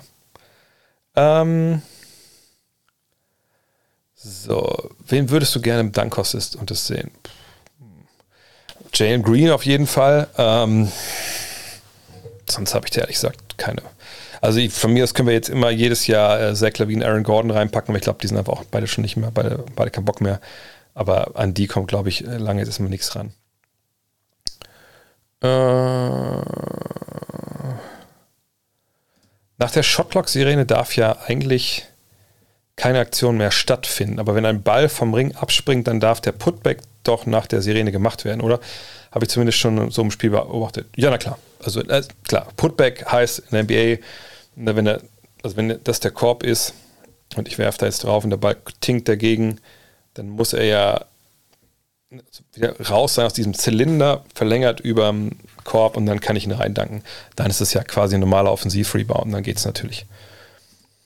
Großes Lob für den letzten Podcast mit Ben Loder. Danke. Ja, wie gesagt, Schiedsrichter-Podcast. Ich kann es nur jedem empfehlen, weil es auch ein bisschen so eine Reise in die eigene Vergangenheit war. Ich habe auch früher Schiri gemacht. Ich habe alles gemacht im Basketball. Schiri angeschrieben, Trainer, Spieler. Ähm, auf jeden Fall. Äh, äh, mal reinschauen. Kann ich den Weedwacker auch für hintenrum benutzen? Äh, wie soll ich das jetzt sagen? Also ist halt. Ich meine es immer so. Man muss halt. Ich kenne Anatomie da hinten nicht. Wenn die Öffnung ein bisschen größer ist, das Ding ist nicht so groß. Ne? Kann das schon mal verschütt gehen. Muss man aufpassen ein bisschen. Vor allem, wenn man ein bisschen, bisschen schlüpfrige Hände hat. Ähm, genau, der Manscape Weedwacker. Äh, ähm, wusstest du, dass die Trikotnummern 0 und 00 verschieden sind? Die Warriors mit Peyton und 0,0. Ja, ja, na klar. Robert Parrish, Top, Double, Double Zero. Ähm, was haben wir denn noch? Warum es Doppel Zero als Trikotnummer gibt? Die Amerikaner haben sich ja nie komisch auf angestellt und wahrscheinlich hat irgendwer gedacht, ich hätte gerne Doppel-Null. Ähm, vielleicht war James Bond-Fan. Ähm, aber die stellen sich ja nicht beschissen an, also bis 99 geht ja alles. Mm. Mm. Wie viele Siege braucht man ungefähr, um in die Playoffs zu kommen? Gibt es äh, einen ähnlichen Richtwert wie die 40 Punkte im Klassenhalt für die Bundesliga? Ähm, Nee, also ja, gut. Wenn, wenn du 50-50 spielst, also wenn du 50% Basketball oder 500 Basketball spielst, also quasi die Hälfte deiner Spiele gewinnst, dann sollte es eigentlich passen, gerade heutzutage mit dem Play-in-Term, wenn man das als Playoffs mitzieht. Das denke ich schon. Ähm, das könnte man so sagen, ja. Äh, äh, äh, äh. Was haben wir noch? Basketball unter den Schauspielern ist Adam Sandler. Ja, das war spannend. Letztes Mal schon mal erzählt, dass äh, beim letzten Spiel in, in, in, den Lakers, als ich rauskam, äh, und ich weiß gar nicht, warum ich hinten rausgegangen bin. Egal. Er ist hinten rausgegangen bei den Lakers. Und dann lief vor mir mal Adam Sandler. Ich dachte so, hey, das gibt's doch gar nicht. Das ist echt ein guter Typ. Aber sieht man ja auch genug Videos, wie er einfach auch Freiplätzen zockt und so. Das wäre schon mal geil, mit dem zu spielen. Ah, hier sind ein paar Einreichungen in, äh, in den besten Filmbasketballer. Billy Hoyle, Wesley Snipes, Jackie Moon, ja, da gibt es ein paar geile. Jimmy Chitwood würde ich noch sagen. Da gibt es schon ein paar geile Sachen. Wie erklärst du den starken Sprung von Bridges bei den Hornets und glaubst du, dass er MIP werden kann oder ist es ein kurzes Strohfeuer? Nö, ich glaube, der ist wirklich so gut. Er hat eine, eine tolle Athletik, hat eine, eine tolle ähm, Robustheit, so ähm, ist, ist ein größerer Guard. Ähm, von daher, ja, also ich kann mir gut vorstellen, dass er ein MIP wird, ja. Das nächste Mal im Einsatz im Fernsehen, ähm, da muss ich selber gucken. Also nicht nächstes Wochenende. Ich bin ja, werde dieses Jahr ja viermal gebucht im Monat. Deswegen habe ich es immer nicht ganz so präsent. Ähm, ja, am 20. und 21. bin ich wieder da. Äh, Rockets gegen Knicks um 11 und Mavs gegen Clippers um 21.30 Uhr. Also nicht dieses Wochenende, sondern nächstes Wochenende bin ich da und danach weiß ich noch nicht. Ähm, Jokic habe ich am Anfang drüber gesprochen, da einfach nochmal äh, zurückspulen oder dann halt mal Real Life oder den Podcast hören. Stichwort Zivilcourage, starker Artikel heute bei Volkswagen übrigens. Ja, danke. Ähm, ja, gab es eine Anfrage, ehemaliger. Ach so, einer, der Kollege aus Herten wird vielleicht äh, Christian Schiebold kennen. Äh, mit dem habe ich zusammen studiert, an der Spur auch gespielt und Schibi ist auch bei, äh, bei Volkswagen, äh, bei Volkswagen. Habe mich gefragt, ob ich was schreiben kann, nochmal drüber, weil das am 11. jetzt spielt ja der, spielt Deutschland gegen Liechtenstein hier in Wolfsburg. Und dann habe ich gesagt, ja, irgendwie muss ein bisschen überlegen, weil ich so dachte, ja, ne, war damals alles nicht ganz so, äh, nicht ganz so cool, was danach passiert ist. Aber ich dachte mir, komm, klar, schreibe ich gerne was drüber, das ist mir dann auch wert. Wenn nochmal der andere eine Mail oder sowas kommt, ähm, habe ich dann auch gemacht und könnt ihr halt lesen äh, auf dieser, wie heißt die Seite? Egal. Aber ihr werdet das finden. Da ist es auch schon. Dankeschön. Ähm, danke für den für den, ähm, für den Link.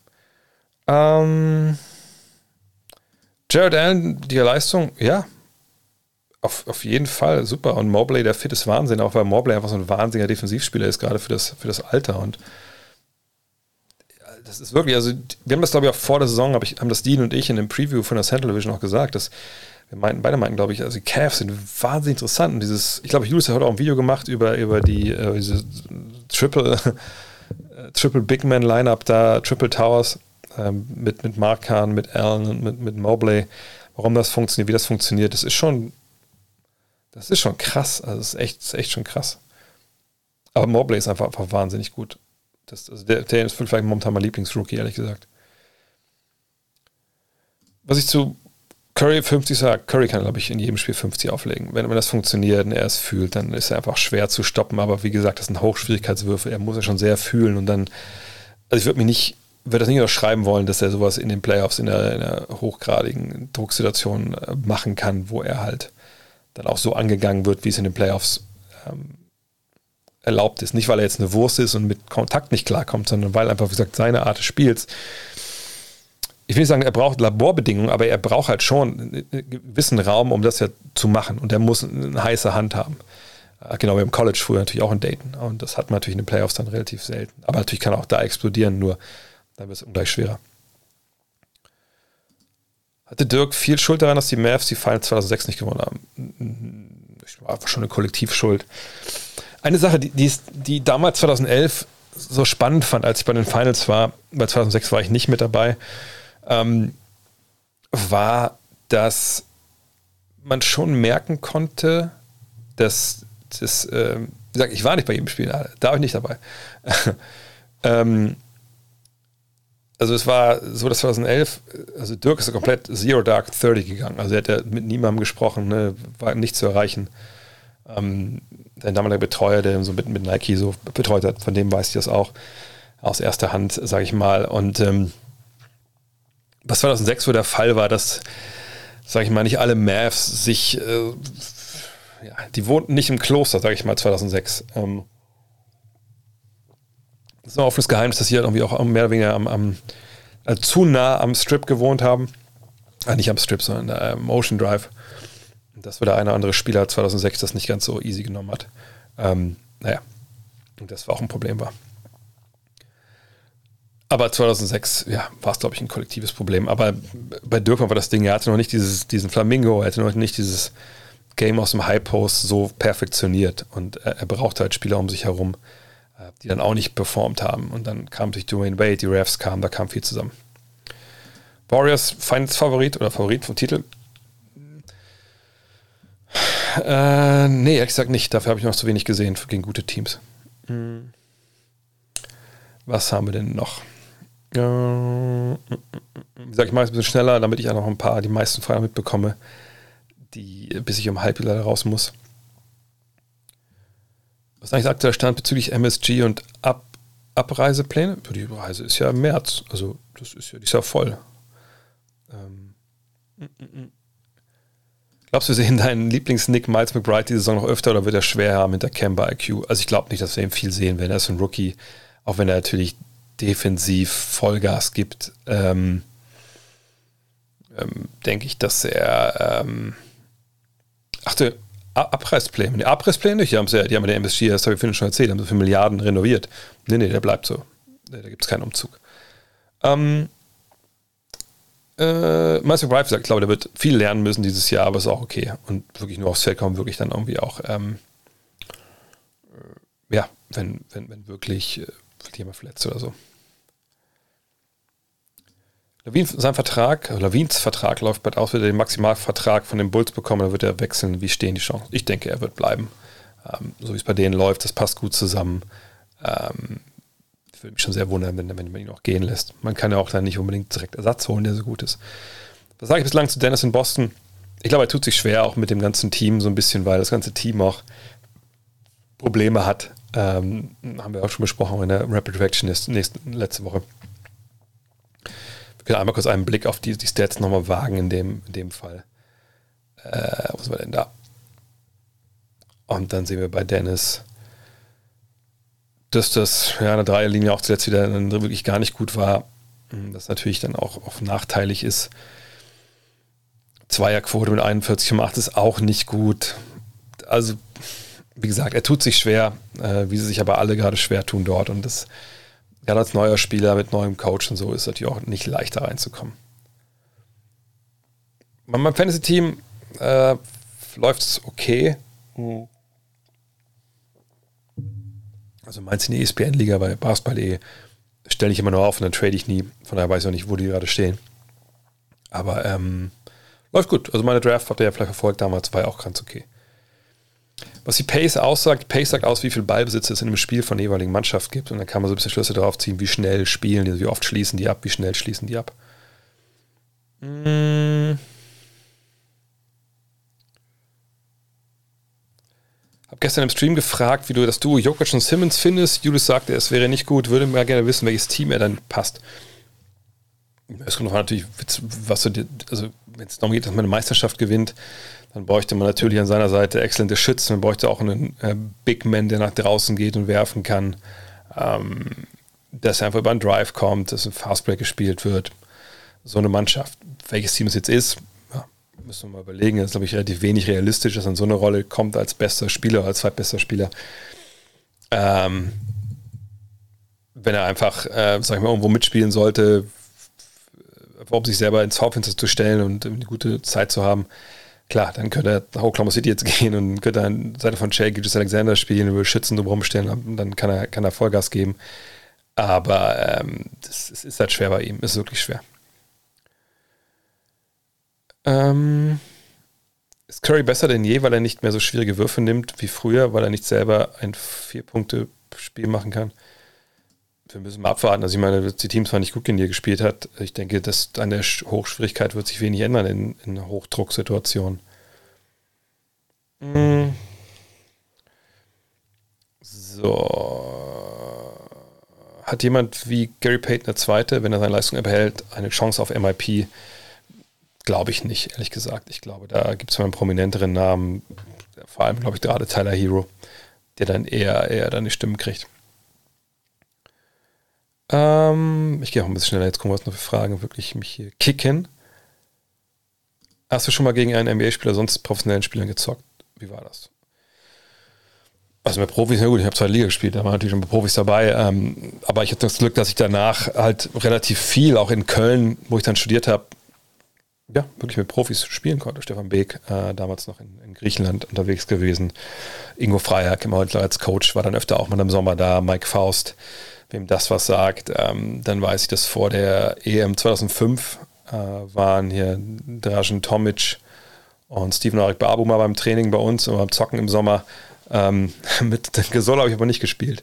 Ähm, da haben wir dann auch gezockt. Das, leider, das ist der bis heute der Missdank, oder? Ja, doch. Das ist der eine Missdank, den ich wirklich gerne zurückhaben würde. Wir haben damals dieses Draschen und äh, ich kann Draschen nicht persönlich, äh, Steven kann ich ein bisschen persönlich, weil er aus Braunschweig kam und ich hatte bei ihm auch schon was geschrieben und so. Und ähm, dann äh, war es so, dass wir dann auf einem Korb gespielt haben, so ein bisschen. Die wollten sich halt so ein bisschen fit halten, dann, bevor es dann äh, zu Dirk Baumann und so ging. Und da hatte ich halt irgendwann dann einfach so eine Geschichte, wo äh, Pick and Roll und äh, Steven irgendwie, ja, droppt so ein bisschen runter und dann ich gehe halt mit Vollgas da rein und, und, und, und springe halt ab und er springt ab und ich danke aber hinten auf dem Ring und hat mich so geärgert, im Endeffekt mich so geärgert. Aber ähm, ja, äh, da habe ich schon Profis gespielt. Damals, als ich im Wolfenmittel war, das war spannend. Wir hatten einen Spieler namens Thorsten Stein, ähm, den werden die wenigsten kennen, ähm, 2017, der in Fairleigh Dickinson hieß, glaube ich, seine Uni war. Und, und klar, mit 2017, das, der wird in der Uni gewesen sein, so weiß ich nicht, Mitte, Ende der 80er. Dann äh, da war der wirklich in so einem, es gab noch so Pre-Pre-Training-Camps äh, von den äh, NBA-Teams, war damals bei den Nets zum Beispiel eingeladen, mit Petrovic auch zusammen war und ein Foto gehabt und so, ganz witzig. Der war auch damals dabei bei diesem Spiel von äh, Steiner Bayreuth gegen, gegen dieses Jordan äh, und so. Ähm, das war geil, im Training gegen so einen zu spielen. Ähm, Harald Stein, wer das sagt, den habe ich auch schon gezockt. Ähm, Christian Bembelegger, das war ein Nationalspieler aus Braunschweig. Ähm, aber NBA-Spieler, klar, äh, Steve Francis. da sollte ich damals für meinen ehemaligen Arbeitgeber so eine Fotostory machen in München, äh, in so einer alten Reithalle. Da war irgendwie bisschen was von Reebok damals aufgebaut und dann sollte er quasi mir so ein Crossover zeigen und dann lief das alles ewig. Ne? Der, der, Fotograf, der seine Lichtanlage da aufgebaut und das hat das nicht funktioniert. Und dann wurde natürlich dann äh, Steve Francis ein bisschen, ich meine, soll man gar nicht glauben, dass er so unentspannt ist. Ne? Äh, wurde ein bisschen unentspannt her mal wieder und ich so, ja komm ey, wie sieht's aus? You wanna go real? Ich war eigentlich quasi nur so ein Shorts dabei, damit irgendwie er irgendwie vorbeidribbeln konnte. Und er meinte so, what? Bitte was? Und ich so, ja, let's go. Ne? Mach mal deinen Crossover hier. Mal gucken, ob du vorbeikommst. Ich sag mal so, er ist vorbeigekommen. Und äh, ich habe in meinem Leben noch nicht so einen Speed erlebt, weil ähm, also er kam halt an, ich hatte den Move ja vorher schon zehnmal gesehen. Er hat ihn ja immer noch so zur Seite und dann ist er vorbei. Also gen genau das gleiche immer. So. Und Und da war ich noch im Saft, das war 2001 oder 2 oder so. Und dann ähm, kommt er auf mich zu, ne, macht den gleichen Move wie immer. Und ich weiß, er geht nicht in die Richtung. Ich weiß, er geht in die andere Richtung. Und er geht vorbei und mein Körper macht gar nichts. Mein Körper macht absolut gar nichts. Und man muss schon sagen, also ich war schon in der Defense echt, also ich war jetzt keine, war nicht blind, ich war schon relativ gut. Und ich so, Alter, ist das ein Speed? Das ist ja unfassbar. Dann hatte ich noch mit T-Mac mal auf dem Freiplatz, damals im Adidas gab es so eine Aktion auch damals. Ähm, ja, wie Arjen Robben, genau. Ähm, haben wir auf Freiplatz ein bisschen gezockt, aber das war dann so wirklich bla bla bla, so, ne, das war nichts. Aber dann muss ich sagen, Finals 2013, ist es 13? Ja, in San Antonio. Das war halt geil. Also, ihr kennt der Storyplay auch schon. Ähm, normal, wenn dann so Medienspiele sind, dann spielt man halt an irgendeiner Uni oder irgendeiner Highschool um die Ecke, die NBA organisiert was. In San Antonio haben sie gesagt, nee, wir spielen alle im AT&T Center. Und ich, okay, krass. Da war ich jetzt auch schon nicht mehr so mega am Saft, aber auch schon wieder fast zehn Jahre her, also mehr als jetzt. Dean Waller war auch dabei, mit dem ich ja meine Podcast-Feeds mache.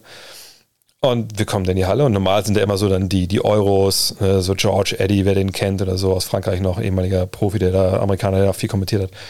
Aber an dem Abend war halt Bill Simmons da und Jalen Rose.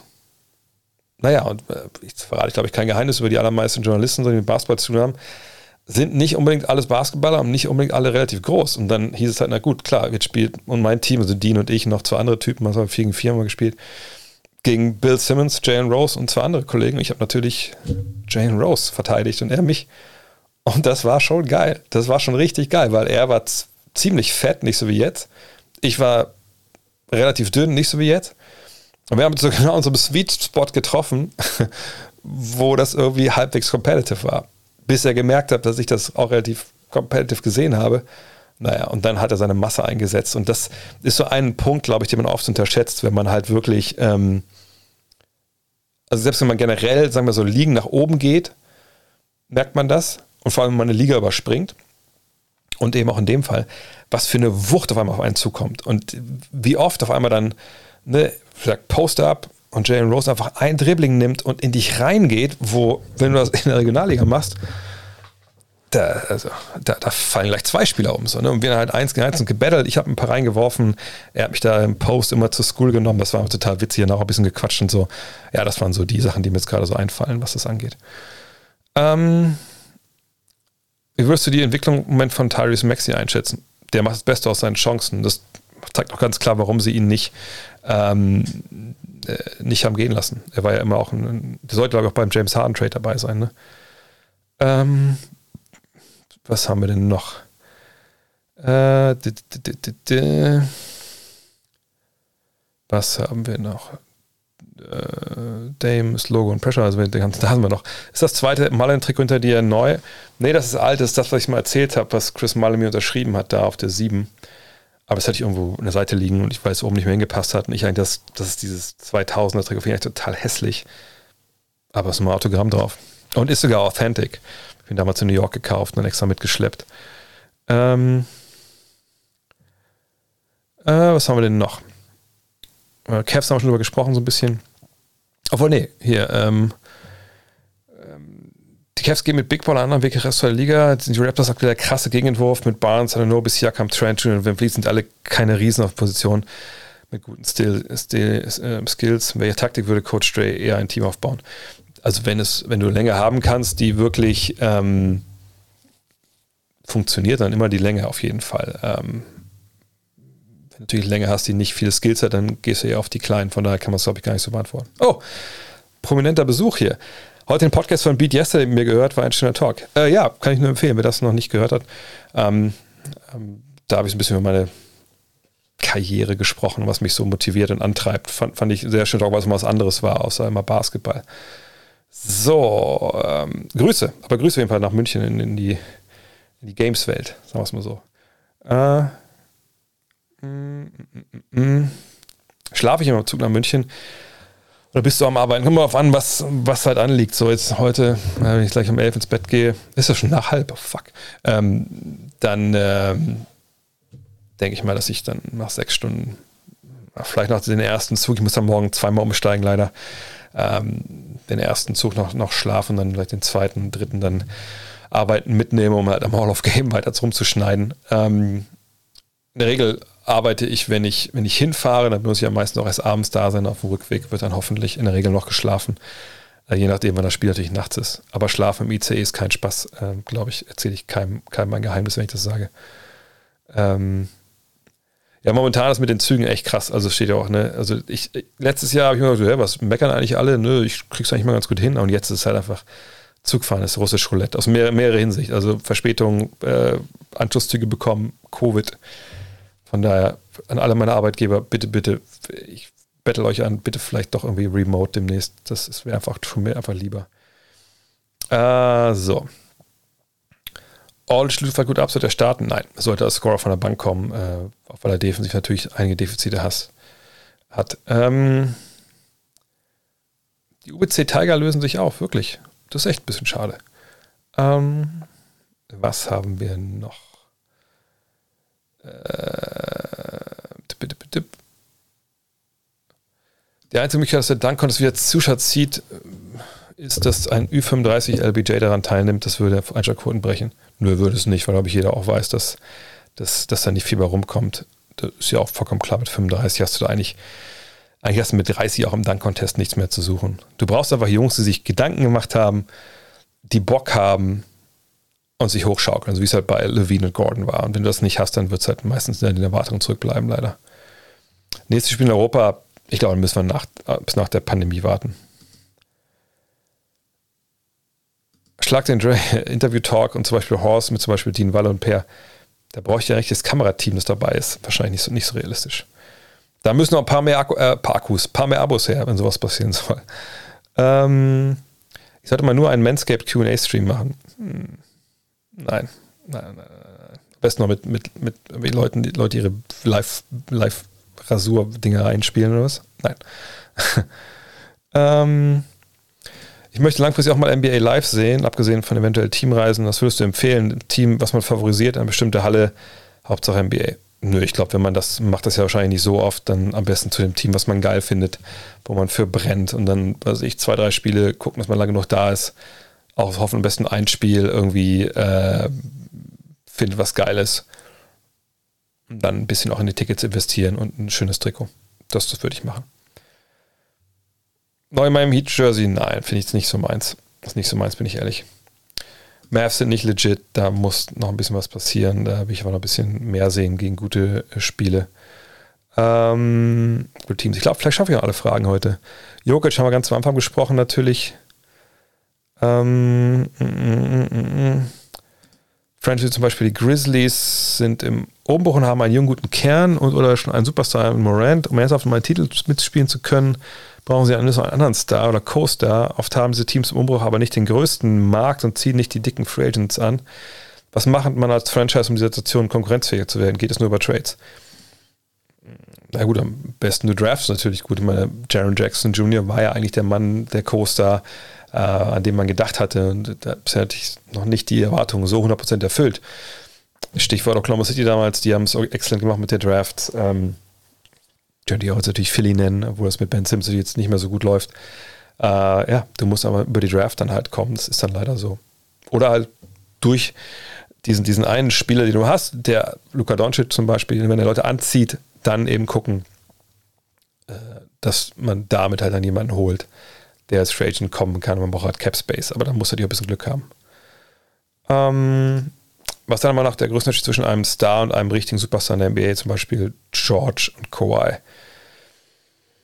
Ähm, ja, das, das ist jetzt ein bisschen, das ist, glaube ich, für die Frage das falsche Paarung, die falsche Paarung, weil, wie gesagt, also Kawhi will schon sagen, ist 1A, und, aber George ist 1B, da fehlt nicht viel, außer dass er vielleicht dann, also Kawhi ist ja noch jemand, der vielleicht dann noch weniger vermeidbar ist und George sich dann manchmal einfach in Klatschsituationen einfach auch versteckt oder einfach nicht, nicht hinbekommt. Aber ich, eher, wenn ich denke Star oder Superstar, dann würde ich eher so Parallelen ziehen, so von, sagen wir mal, LeBron und ähm, wen können wir jetzt mal nehmen? LeBron und vielleicht Devin Booker. Ne, das ist jetzt, Devin Booker weiß ich, in den Finals hat es gut gemacht und so, aber er ist halt niemand, der ein Team auf seine äh, auf seinen Rücken packen kann und, und alle Facetten des Spiels beeinflusst. Es gibt auch ganz wenige Superstars für mich, wirklich nur eine Handvoll. Aber so würde ich es äh, ähm, würde ich irgendwie doch dann definieren wollen. Ja, Embiid ist ein Beispiel für so eine Wucht, aber auch oh, Jokic. Man, Jokic, wie er einen Spieler reinballert. Ich habe es gesagt, der vor ein paar Jahren mal erzählt, glaube ich, jedes Mal, wenn es darum geht, äh, Dallas gesehen aus, äh, aus, aus ganzer Nähe. Das ist schon verrückt, was man da wegstecken muss. Auch Jokic gegen Morris Brüder jetzt sind durch. Haben wir auch schon geklärt. Welches Team braucht am dringendsten einen Trainerwechsel? Sehr früh in der Saison. Ähm, würde ich so nicht spekulieren wollen, wenn ich ehrlich bin. Oder würde ich gerne spekulieren? Ich guck mal kurz einmal auf die Tabelle nebenbei. Äh, aber ehrlich gesagt, nee, ich wüsste da jetzt erstmal, erstmal würde ich nicht sagen, dass ich da jetzt irgendeinen Trainer nach noch nicht mal zehn oder gar noch mal zehn Spielen irgendwie äh, auf die Straße treten wollen würde. Warum dauern Timeout so lange? Naja, es gibt verschiedene. Es gibt 20 Sekunden Timeouts, es gibt dann diese normalen Timeouts, dann gibt es TV-Timeouts. Das ist einfach. Im Endeffekt geht es um Geld. Ne? Umso länger ein Timeout ist, umso mehr Werbung kann man spielen. Mein Tipp für den Super Bowl, puh, ey, ich sag gar keine Ahnung dieses Jahr. Ich habe sonst auch keine Ahnung, aber ich glaube, Kansas City wahrscheinlich eher nicht. Mhm. Frag mich nochmal im Dezember, dann kann ich dir mehr darüber sagen. Ja, ansonsten, das scheint es gewesen zu sein. Vielen, vielen Dank fürs Zuhören. Hat Spaß gemacht. Sorry, dass heute unter drei Stunden geblieben ist. Ich habe auch schon drei Schuhschnabel-Tweets verpasst. Das stimmt, obwohl dieses Account wirklich nicht so viele Bilder hat. Also mittlerweile ähm, kamen immer die gleichen. Bisschen schade. Aber ist ja bald März, dann gucke ich mir selber einen äh, Schuhschnabel an. Danke an alle, die dabei waren. Jetzt kommt natürlich zur, zur versprochenen Verlosung noch. Die habe ich ja noch total unterschlagen. Ähm, und zwar gibt es einmal, wie gesagt, das ähm, Trikot von äh, Devin Booker. Eben schon äh, gesagt, kein Superstar, aber auf jeden Fall ein, Super, ein Star und ein, ein aber All-Star. Und äh, wer mir jetzt hier reinschreiben kann in den, den Chat, äh, folgende Frage. Ähm, genau. Ähm, warum ist denn Devin Booker ähm, also wohin ist Gavin, Devin Booker ähm, gegangen? nachdem er aus seiner Heimat Michigan weg ist. Und äh, also welcher Bundesstaat, wo ist er hingegangen? Aus Michigan. Und äh, warum ist er denn gegangen? Einfach in zwei Sätzen. Dann kriegt ihr das Devin Booker Trikot in XXL. Tut mir leid. Texas ist schon mal falsch. Die Richtung stimmt aber nicht, äh, der Bundesstaat. Und da fehlt auch der Satz natürlich, warum er denn gegangen ist. Das muss schon beides zusammenstehen. Hm. Das sind so die Fragen, ne? Man Five liest, Mississippi, um mit seinem Vater zu leben, Young Durak, du bekommst das Jersey. Du schreibst mir einfach schnell jetzt bei dre.gutnext.de. Adresse dürftest du erkennen. Er stand mal in der Five, natürlich, deswegen weiß ich es. Ich habe einen Artikel geschrieben. Schicke ich dir direkt morgen raus, übermorgen wahrscheinlich eher. Und dann haben wir noch die Five hier.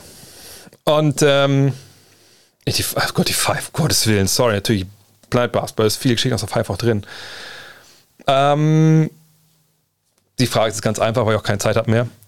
Kentucky College, das war dann nach, nach der Zeit in Mississippi. Ähm, was frage ich denn? Oh ja, weil ich hier sehe. Vorne ist, ähm, obwohl das ist blöd, das kann ja, kann ja keiner wissen, der das Buch nicht hat. So, mal eine andere Frage. Ähm, die andere Frage ist, einfach E-Mail an mich, genau. Ähm, wer ist denn mein Co-Autor von äh, Planet Basketball? Wer das weiß, kriegt direkt dann Planet Basketball 1. Vielleicht nicht unbedingt mitmachen, wenn ihr Planet Basketball 1 schon habt. Wie heißt mein Co-Autor? Ihr müsst den Namen noch nicht mal. Hieronymi. Da, Snow White Gin kann mir auch, ähm, auch eine Mail schreiben. Kriegst du Planet Basketball 1. Lege ich schon mal rüber. Ansonsten, an alle da draußen, vielen, vielen Dank fürs äh, Zuhören. Ähm, ich muss öfter so Gewinnspiele machen, da ist ja auch der Chat belebt. ähm, vielen, vielen Dank fürs äh, Zuhören. Ähm, wenn ihr denkt, ja, geile Sache, guter Mann, kann ich noch was hier lassen? Ja, könnt ihr gerne ein Abo da lassen. So wie die Leute, die das hier gemacht haben und die neuen Follower. Letzte Woche haben wir, glaube ich, einen neuen Rekord aufgestellt, weil ähm, es da halt, glaube ich, über, über 29 Abonnenten gab. Schaffen wir heute nicht. Follower eine ganze Menge dazugekommen wieder. Wie gesagt, war sehr geil. Kommt noch rum. Und abschließend nochmal der Hinweis, wenn ihr Bock habt auf äh, Gut Next Magazine, dann wäre es echt cool, wenn ihr jetzt ähm, bleibt gucken wird, gutnextmac, gutnextmac.de äh, mal reinschauen oder bei Start Next, Start Next Mac äh, gucken. Da ist es, der Link nochmal. Äh, mal schauen, ob es was für euch ist. Würde mich sehr freuen, wenn ihr dabei seid. Vielleicht ist auch ein Weihnachtsgeschenk für jemand anders. Ne? Wir haben auch Geschenkgutscheine. Das ist alles kein Thema. Hey, vielen Dank fürs Zuhören. Ich verspreche euch, der Grund, warum es heute äh, kürzer würde, werdet ihr in zwei Wochen sehen, ist wirklich äh, ein guter. Haut rein. Bis dann. Ciao.